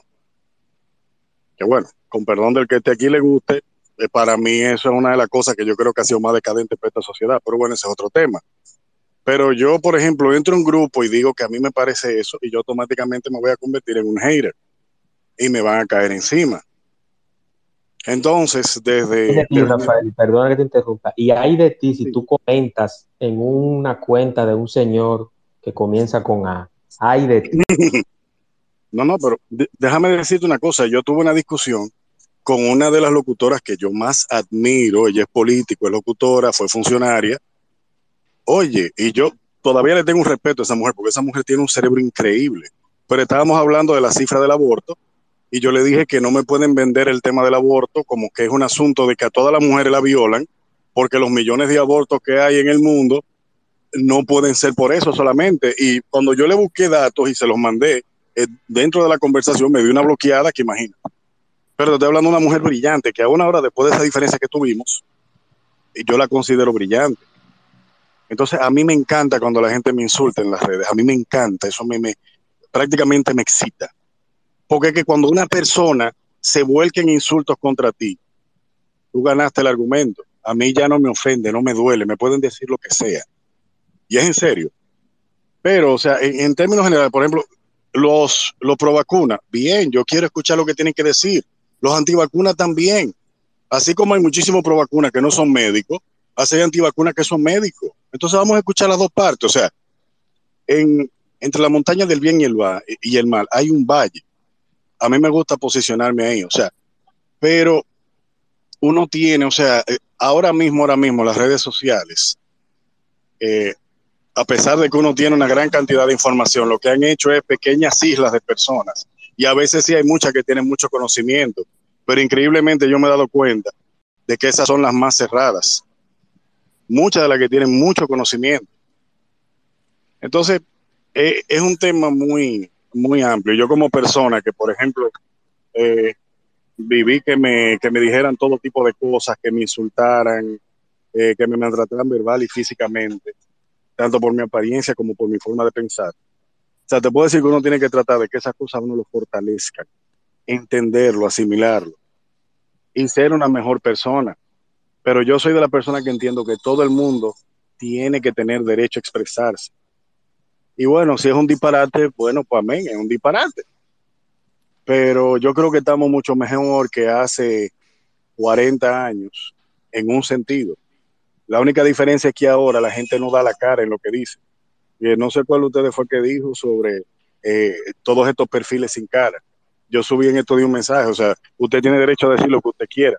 Ahora, yo respeto más los perfiles de personas que ponen su cara, que respaldan lo que dicen con su rostro y con su nombre. ¿Tú me entiendes? Porque tú tienes que tener el valor de soportar lo que tú, o sea, de soportar lo que tú dices y aguantar lo que viene de allá para acá, ya sea bueno o malo. Que esa es una cosa que no le estamos enseñando tampoco a nuestros jóvenes. Ah, no, que tú eres un hater, ah, no, que tú eh, tienes unos pensamientos muy negativos, pues no te hablo, te bloqueo. Eso es tener la mente cerrada. Y yo creo que por más abiertos que seamos, muchos de nosotros caemos en eso. Y eso es muy peligroso, muy peligroso. Pero yo le quisiera preguntarle a, eh, a, Paula, ¿no? Eh, sí, o sea, que eh, Laura, perdón, disculpa. Perdón, es que tengo el celular apagado, se me apagó la pantalla. Estoy afuera de Taco Bell, incluso estaba, estaba compartiendo con mi familia, pero me pareció muy interesante. Te iba a pedir un burrito, pero ya. ¿Ah? ¿Cómo? Te iba a pedir un burrito, pero ya, ya. Ya no, ya, mano, ya pedí, disculpa. no, pero ¿cuál época te parece de más crecimiento psicológico para la humanidad en términos social individual? ¿Hace 30, 40 años o ahora? Y gracias por, dejarme participar. Perfecto, gracias Rafael. Rafael, sobre muchas cosas que tú planteas, tengo, tengo cosas para decir. Em, tú sabes que esas heridas no se borran. Te recomendaría trabajarlas. Tú dices que has salido fortalecido. Sin embargo, yo no creo que nadie sale fortalecido de haber padecido bullying. Y son heridas que quedan ahí, que tú crees que las superaste, pero te están trabajando. Fíjate como tú dices, a mí me excita que me, que me, que me insulten, eso no es normal. A nadie le debe excitar ni debe sentirse contento de que lo insulten, porque eso es una falta de respeto hacia tu persona. Lo otro que dice es, que todo el mundo tiene derecho a expresarse, sí, eso depende también de la envergadura de lo que tú expreses, porque si tú eres una persona que tienes cierto, eh, cierta difusión y tú comienzas a sacar información falsa, eh, pues no creo que debas de tener ese derecho de, de, de, malinformar a una población. Los médicos que son antivacunas son médicos que no tienen una base científica para hacerlo, así de sencillo. Son médicos que se han dedicado a eso, han ganado mucho dinero con eso, de gente fácilmente manipulable, que la mayoría tienen su propia plataforma de, de venta de algo que ofrecen. Eh, y que nunca en su vida le han puesto un dedo a un paciente. Te lo digo con toda sinceridad. El médico que está en el campo sabe lo valioso que son las vacunas. Y eso no es algo que, se pueda desustentar, porque las pruebas están ahí a nivel eh, estadístico. Eh, con respecto a tu pregunta, mira, es una pregunta bastante interesante. ¿Hace cuántos, o sea, qué es más importante, el desarrollo de hace 40 años o el de ahora? Es que han sido desarrollos diferentes. Y sin uno no hubiera existido el otro. Yo no soy de corte psicoanalista. Realmente los psiquiatras no tenemos ningún corte en sí de escuelas como los psicólogos que se viven matando, que si son cognitivo-conductual o psicoanálisis o Lacan o no sé quién nosotros no tenemos esa, esa guerra entre nosotros, porque el psiquiatra es muy biológico, o sea, uno es médico por encima de todo, y lo que dice la ciencia, eso es lo que es. Em, y esa ciencia se demuestra con estudios, con estadística y con comprobación de hipótesis.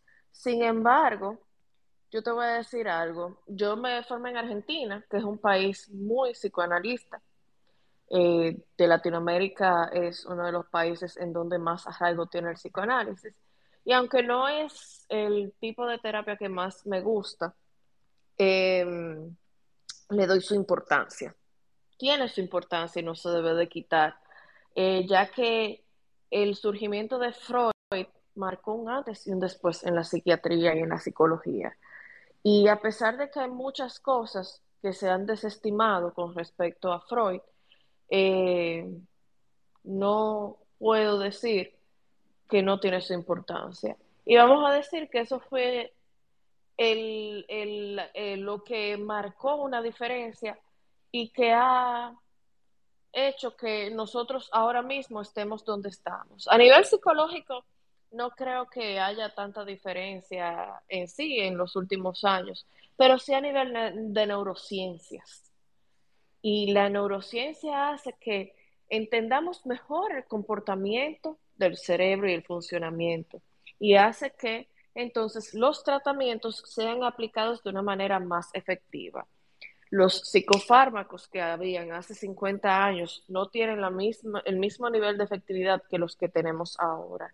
En los últimos, vamos a decir, 30, 40 años, hemos tenido un avance en los psicofármacos que han marcado un antes y un después. Eh, y eso es muy importante, es muy importante porque cada vez vamos a tener disponibles nuevas drogas que van a ser cada vez más efectivas y que va a hacer que el paciente psiquiátrico sea cada vez más funcional. Entonces es algo muy importante porque el punto de la psiquiatría ahora mismo, y gracias a esa evolución de la medicación, no es tranquilizar al paciente y que fuera manejable para la familia, como lo era antes, que se daban a los pacientes porque ese paciente nunca iba a volver a ser la misma persona, sino que el paciente pueda reintegrarse a lo que es la vida social y funcional y que ese paciente funcione por sí solo y no sea un ente dependiente de su familia. Entonces, es una visión muy diferente, eh, la de los psiquiatras que estudiaron hace 50 años con la mía. Y eso yo creo que es lo bonito de la ciencia, que la ciencia va avanzando gracias al impulso de las personas que se dedican al área de investigación, que aquí en nuestro país es tan poco valorado. Gracias, Laura. Vámonos con Dilcia, en este mismo orden, Dilcia, Luis, Cabo y Juvenal. Adelante, Dilcia. Bienvenido. Buenas noches, buenas noches para todos. bueno, me voy a hacer un poquito ya breve porque he escuchado detenidamente y me, y me han dado respuesta a algunas inquietudes que tenía, pero en mi opinión, esa clase de personas, los haters, yo creo que tienen como un poquito de todo, porque son disociadoras, chismosos, este, eh, siempre viven llevando la contraria, pero hasta cierto punto torpe. ¿Qué me hace a mí identificarlo? Dos factores. El primero, que al ser torpe, muchas veces en sus argumentos andan en manada. Y otras veces también este, eh, no tienen la foto, una foto que lo pueda identificar porque son cobardes. No te dan la cara, te difaman, te dicen y necesitan siempre como una, eh, un apoyo porque no tienen el grado intelectual para, intelectual para poder debatir contigo y por esa situación siempre se van a lo personal o a los insultos. Yo soy un poquito hasta cierto grado intolerante a eso, porque como usted dijo hace un momento, nadie tiene por qué aguantar insultos. Vamos a hablar con, vamos a tratar con debates. Vamos a dar un argumento. No estamos de acuerdo simplemente ya no seguimos la plática. Yo respeto tu punto, tú respetas el mío, pero no. Cuando termina el debate en determinado espacio, continúan por otro lado y ahí se van todos en manada. Por eso sí es mi, es mi punto, que son torpes, no son intelectuales, porque una persona intelectual no actúa de esa manera. Muchas gracias. Gracias, Dilce. Gracias, Dilcia. estoy totalmente de acuerdo contigo, al 100%. Perfecto. Vamos, vamos entonces, eh, bueno, no veo aquí a... No veo aquí a Luis ni a Gabo. Vámonos. bueno, sí, sí, sí, Luis, está, aquí. Adelante, Luis. Perdona. No, por favor, no sé si se escucha bien. Sí, sí, se escucha bien. Sí, adelante, adelante, ah. Luis. Fuerte y claro, Bienvenido. Bien, muchas gracias este, por la posibilidad. Eh, bueno, este, soy un perfil eh, a la vista, como me ven. Eh, sí, sí, se, ve su foto, se ve su foto. ese soy yo, este, no utilizo alias. no estoy en contra de que una persona tenga un avatar, siempre que ese avatar sea una mejor versión de la propia persona. pero vengo de experiencias bastante traumáticas con respecto a esto, eh, con la cuestión del anonimato a los perfiles que no somos anónimos. Eh, vengo de una experiencia casi judicializable, eh, tuve que intervenir con abogados. bueno, bastante, no, no, voy, a, no voy a, entrar en detalles porque es bastante, bastante largo y es muy aburrido, pero sí tuve que intervenir con un abogado y este, mandar material este, de acá de Twitter, por ejemplo, y tenerlo por lo menos a resguardo porque se me había, este, eh, digamos, este, se me había acusado de algo muy grave que tiene que ver con, una cuestión de acá de, de Argentina. Y entonces, este, bueno, hablé con el, el Luis, mejor abogado. no sé, Sí, no sé si estuviste desde el principio, pero yo estudié en Argentina, viví cinco años allá en Buenos Aires. sí, te escuché, sí, eso, eso lo escuché, eso lo escuché, Laura, sí, sí, sí. Este, y, y sí, sí, con- que, que conocías bastante de lo que es el país. Sí. Hay, hay una, hay una violencia, para mí, desde mi punto de vista, de lo que veo, ¿no? Este, ya, como, como, como periodista, eh, en la calle todo el tiempo, eh, en- que, tiene que ver con, con una, un maltrato permanente y una, una cuestión que tiene que ver con lo que, lo que llamo el principio de la violencia. ¿no? El principio de la violencia me parece que es cuando digo yo soy mejor que vos, ahí ya nace la violencia. Cuando yo digo yo soy mejor que vos, estoy en la, estoy en el comienzo de la violencia. Y particularmente lo que he adoptado, lo que tomé como una, como una precaución es inclusive, aún equivocándome en el tránsito, por ejemplo, es decir, uy, discúlpame, aún no siendo yo el responsable de una mala acción, porque trato de mm, no generar eh, un efecto de enojo o de furia que pueda terminar hoy en la calle con, una- con un homicidio. Eh, en lo que tiene que ver con redes, eh, bueno, vivo cubriendo casos de, no digo vivo, pero sí cubrí muchos casos que han nacido de una red social y han terminado en un crimen. O sea que el tema es grave. La verdad que el tema es grave y ocupa y preocupa. Eh, particularmente en los últimos tiempos tuve que denunciar eh, tweets por tweet por tweet por tweet y la, la verdad que la plataforma de Twitter no, es, no está perfectamente armada como para poder tener determinadas características que no entran dentro de lo que es el tema que nos compete, que es esta cosa de decir cualquier barbaridad a una persona, y en, algún punto no es ni por religión ni por raza, sino por algún tipo de argumentación, y bueno, es coincido con todo lo que se dijo hasta ahora, este, este relato de, también de que sea, hay comportamiento en manada.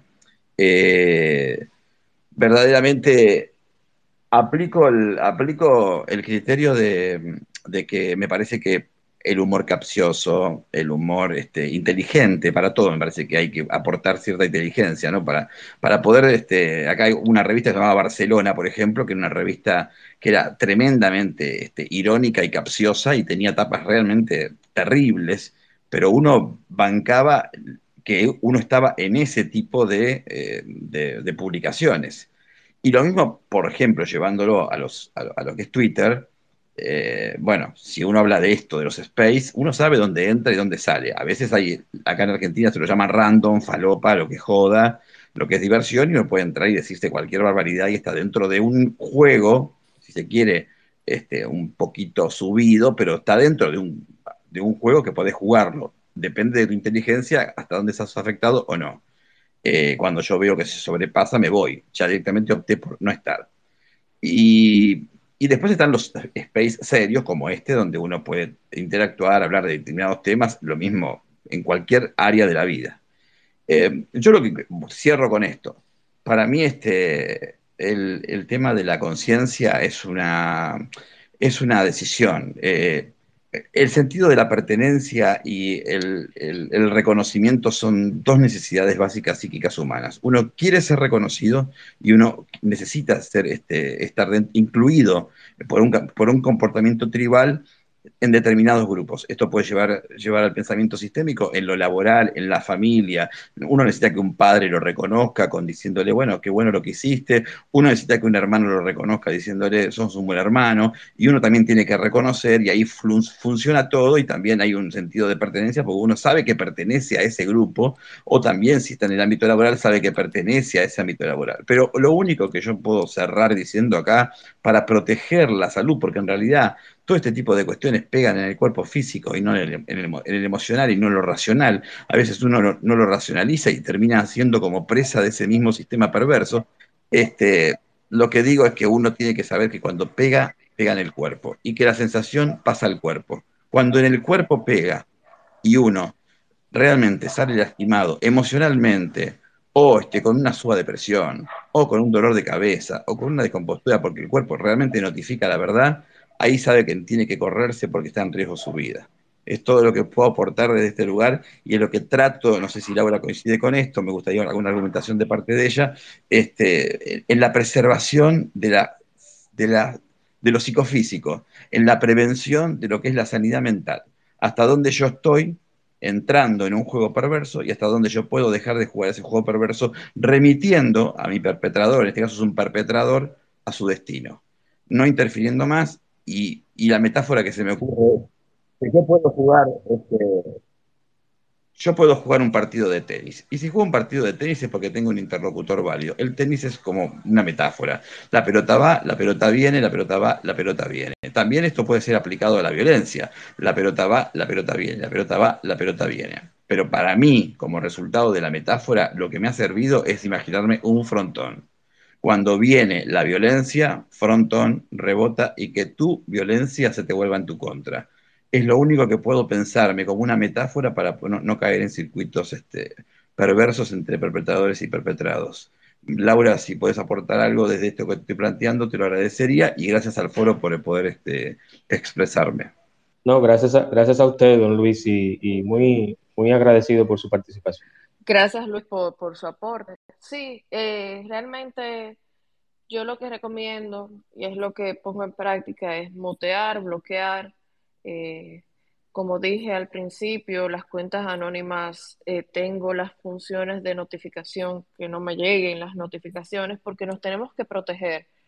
Eso de que a mí no me ofende, a mí no me...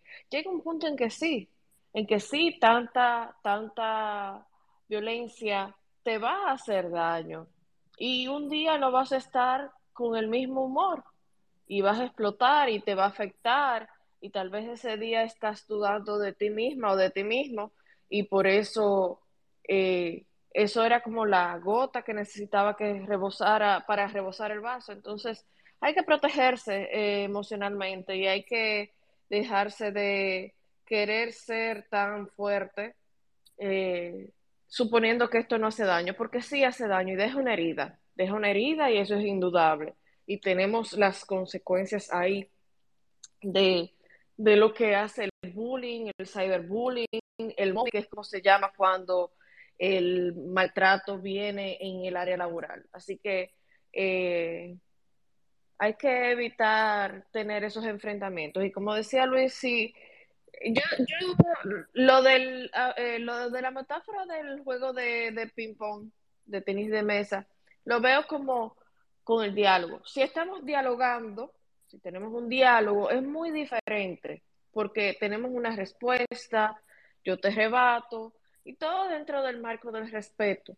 Pero cuando hay violencia, lo que hay que hacer es bajar la raqueta de tenis, de mesa o, la que sea, y dejar, abandonar, que sea la persona que se quede sola haciendo eso, porque eh, no tenemos que entrar, nadie nos obliga.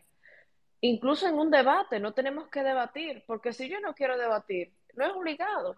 A mí mucha gente me dice, vamos a debatir, y yo digo, pero ¿cómo voy a debatir contigo si tú ni me dices? ¿Qué me vas a decir? O sea, no eres una persona que tiene el mismo nivel de conocimiento, entonces básicamente va a ser una clase de mí para ti y eso es un trabajo para mí.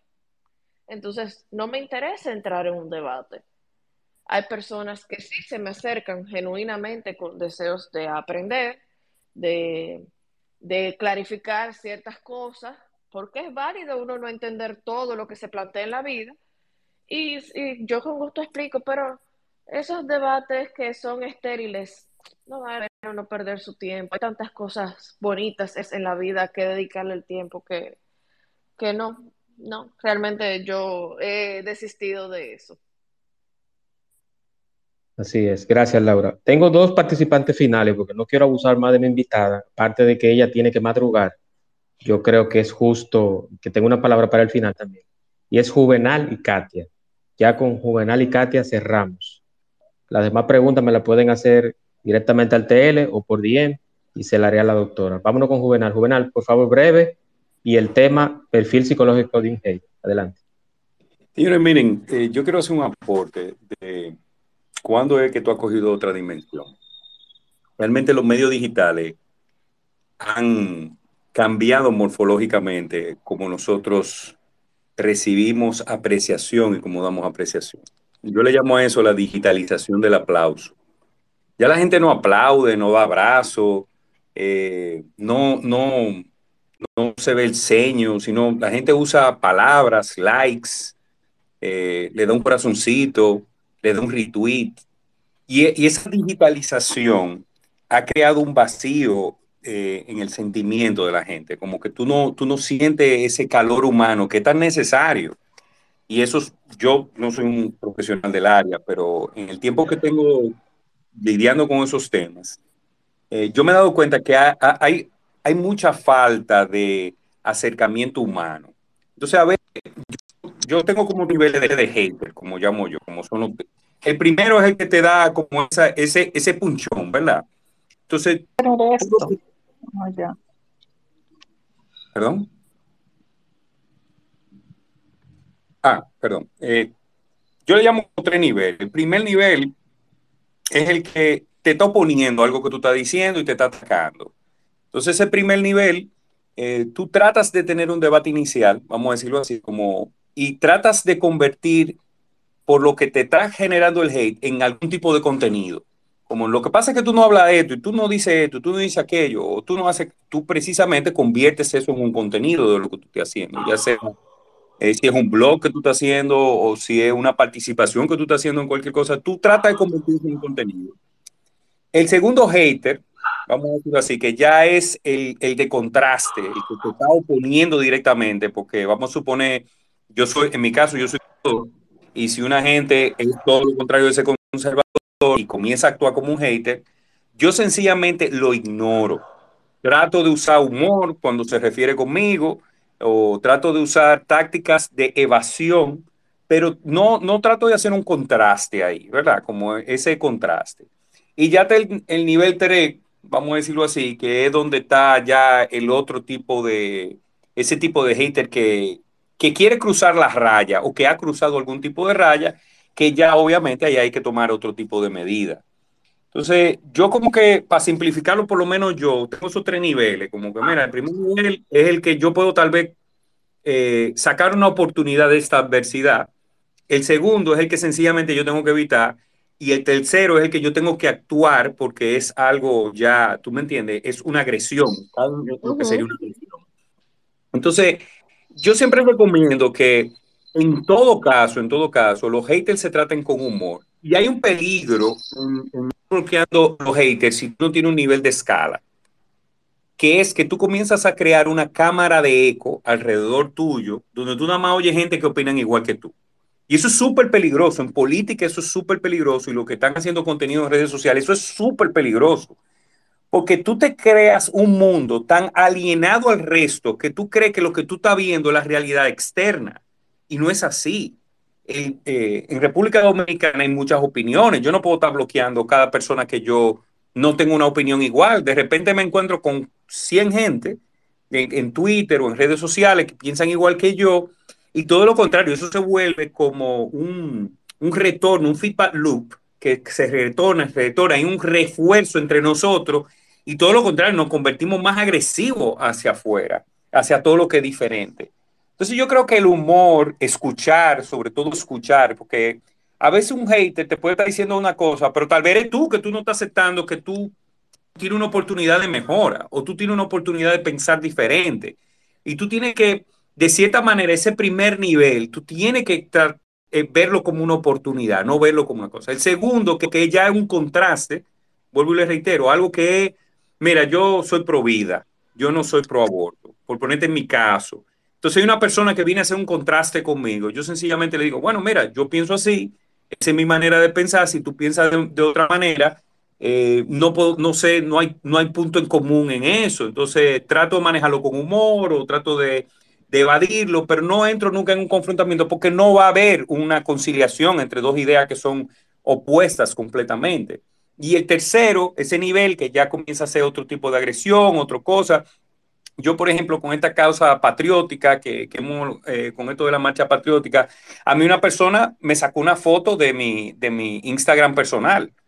Y a mí eso, mi Instagram es una cosa que una, cualquier persona puede ver y a mí son problemas, pero cuando esa persona dije, esta, yo porque tenía una cachucha de, de, la revolución haciendo una foto bonita, este es lo que es un comunista. Y yo por un segundo dije, Oye, pero de verdad me preocupó porque sentí que llegaron al punto de, de buscar esa foto allá abajo y sacarla para tratar de sacar un contenido en contra. Entonces uno se sintió como un poquito invadido de su privacidad. Pero todo el que está en estos medios o todo el que tiene un medio de publicidad, y ya con esto termino, tiene que entender que, que van a haber personas que en el anonimato van a, a, a, querer hacer daño. Entonces, principalmente evitar cuentas también anónimas. Eso es real. Una cuenta anónima, tú, uno puede contestarle de otras cosas, pero no armar un debate con una cuenta anónima. Tú dices, mira, conéctate con tu cuenta real. Yo hablo con personas, yo no hablo con avatares yo hablo con personas. Si tú eres una persona, yo puedo hablar contigo, porque, porque los temas que estamos hablando requieren ese nivel de, compromiso humano, vamos a decirlo así. Bueno, ese es mi aporte. Gracias por el turno. Gracias, Juvenal. Adelante, Katia. Ah, perdón. Perdón. No, no, no. No, eh, no sencillamente eh, el hecho de que tú no estés de acuerdo, o sea, clarificando el hecho de que por ejemplo, Juvenal dijo que es pro vida y una persona que le diga que es pro aborto, ese no es el término correcto, pero no importa. Eh, no quiere decir necesariamente que sea un hater, sencillamente somos dos personas que tenemos dos puntos de vista totalmente diferentes sobre un tema. La cosa es que hater se convierte cuando la persona cruza eh, los límites de lo que son las... Exacto, A eso era, a eso era precisamente que me refería. Cuando esa persona cruza la raya, porque hay dos opiniones diferentes y, que no pueden conciliarse, y cruza la raya a entrar a un debate. No, es que, es que mira, eh, no, no, por ejemplo, yo soy pro elección. Tú y yo nunca vamos a conciliar sobre ese tema. Primero, tú no eres mujer ni eres médico. Y lo segundo es que, que no vamos a conciliar porque tú no me vas a convencer a mí ni yo tengo interés de convencerte a ti. Punto. Pero eso no significa que yo sea una hater tuya. Sencillamente. No, yo, contigo. Yo, ni me molestaría en armar un debate contigo. por más marco de respeto que haya, porque no sé que no te voy a convencer a ti. Ahora bien, ¿a quién yo salgo a hablarles sobre las tres causales? A las personas que no tienen información, que no han tomado una decisión a ti, no. Ya tú tienes tu posición bien clara y firme y yo a ti no te voy a convencer, aunque te lo ponga con dibujito, con manzana, con pera y con naranja, cuáles son las tres causales. Porque ya tú estás, pero ya tú tienes tu posición. Eh, algo, Laura. Yo no sabía, yo, yo no sabía que yo, yo lo puse de ejemplo. No, no, también, yo también lo estoy poniendo de ejemplo, yo que tú lo pusiste de ejemplo, tranquilo. No me lo estoy tomando mal ni nada. Sencillamente te estoy diciendo que por más que tú me quieras explicar tu posición, yo no la voy a compartir. Y por más que yo te quiera explicar mi posición, no la voy a compartir. Eh, cuando tú salgas a debatir o a dialogar, lo vas a hacer para las personas que todavía tienen dudas y que tienen cosas afines a ti. Y lo mismo yo voy a hacer por mi lado. O sea que eso no, no vale, o sea, lo que te quiero decir es que eso no vale ni siquiera la pena. Eso sería el, el hater etapa uno que tú llamas. Eh, eh, eso yo no lo llamaría como un hater. Eh, el hater es una persona que rompe los lineamientos de la, de la cortesía, de los buenos modales, y usualmente, usualmente, muy pocas veces es una persona que da la cara. O sea que me, nos estamos refiriendo más a esas personas que se esconden detrás de cuentas anónimas. Mira, eso que te, eso que te hicieron de sacarte una foto de tu Instagram, eso sí es algo que me parece que es una violación a tu, a tu privacidad. Eso sí me parece una cosa eh, que eh, es desconsiderada. Aunque haya sido, mira, puede haber sido que tú estuvieras comiéndote un helado, pero el hecho de ir a invadir tu privacidad ya ahí hay una cosa que se está rompiendo de los límites de las buenas costumbres. Y a eso me refiero. Eso es un comportamiento antisocial. Porque, ¿por qué? Para debatirte yo tengo que ir a buscar una foto de tu Instagram personal. Eso no tiene ninguna, ninguna validez. Eso no va a cambiar tu punto de vista. ¿Qué, ¿Qué significa eso? ¿Te están amenazando con eso? Entonces, a eso es que me refiero. Por eso, de, de las tres escalas que tú dijiste, yo diría que la tercera es el verdadero hater, honestamente. Gracias, Laura. Vámonos con Katia. Y con Katia cerramos el comentario final, una exhortación, despedida, audio y bye bye. Adelante, Katia. Katia, ¿estás ahí? Katia, no seas Buena- tímida. Ahora sí, ahora sí. Buenas noches. En verdad yo soy análoga y no sé a qué botón le di y aparecí como hablante. Pero bueno, ya que, descuida. ya que estoy aquí, aprovecho para darle las gracias a la doctora y también a todos los que participaron y de alguna manera dieron su opinión. Yo pienso que para ser un hater tiene que ser en las redes, porque eso le ha dado una amplificación a la gente también, le ha dado una importancia que no se tiene en la vida real, en el, en el, en el barrio, en la escuela, o lo que sea. Son los mismos muchachitos que molestaban, hacían bullying y que ahora se han visto con una plataforma donde se sienten más protagonistas. Yo pienso eso. Y yo estoy totalmente de acuerdo contigo, Katia. Bueno, buenas noches y muchas gracias. Gracias, Gracias Katia. a ti.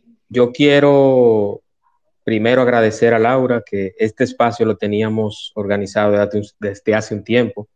Eh, no se cuadraba la fecha, después surgieron otras cosas, pero por fin se dio. El tiempo de Dios es perfecto, como dice por ahí lo Así es. Y agradecer, yo creo que estuvo bastante claro. Este espacio está grabado. Los que entraron en última ocasión o al último momento, se lo puedo enviar inmediatamente a Twitter, me envíe el audio. Igual el de Giselle, que estuvo excelente como todos. Y nada, la semana próxima no tendré espacio, la de arriba sí tendré sobre la ley de tecnocracia o ciberseguridad con el diputado Tobías Crespo de la Fuerza del Pueblo, hablando desde la A hasta la Z sobre ese, esa ley tan importante y que vulnera o nos da beneficio precisamente sobre todo lo que tiene que ver con la ciberseguridad. Y muchas gracias a Katia, a Dilcia, a Don Chanel que entró por acá, Don Elías, Rosana Marzán, el doctor Miguel, Juvenal, Carolyn, Rosa, Mariposa, Butterfly, Arlet, Ircani, Esperanza, Leopold, Carlos, eh, mi amiga Alfonsina, colega ingeniera también, Maisin, Ariel, Power, Vanessa, Sterling, Nelson, Lucas, José, Liliana, Javier, Capitán, Melanie, Luna, Esther, Rebeca, Dios bendiga, Luis, en fin, a todos, a todos. Gracias por el apoyo, gracias por participar. Doctora Laura, gracias totales, como dice Mi querido Gustavo Cerati. Cerati, que en paz descanse y que, y que Dios lo tenga en un buen lugar. Gracias a todos, gracias por participar, buenas noches y Dios le bendiga a todos. Y voy con el audio de cierre y buenas noches. El espacio de Juan Manuel. Temas interesantes y de crecimiento personal. Por el día de hoy ha sido todo, pero mañana te esperamos aquí en el espacio de Juan Manuel. Gracias por acompañarnos y hasta la próxima.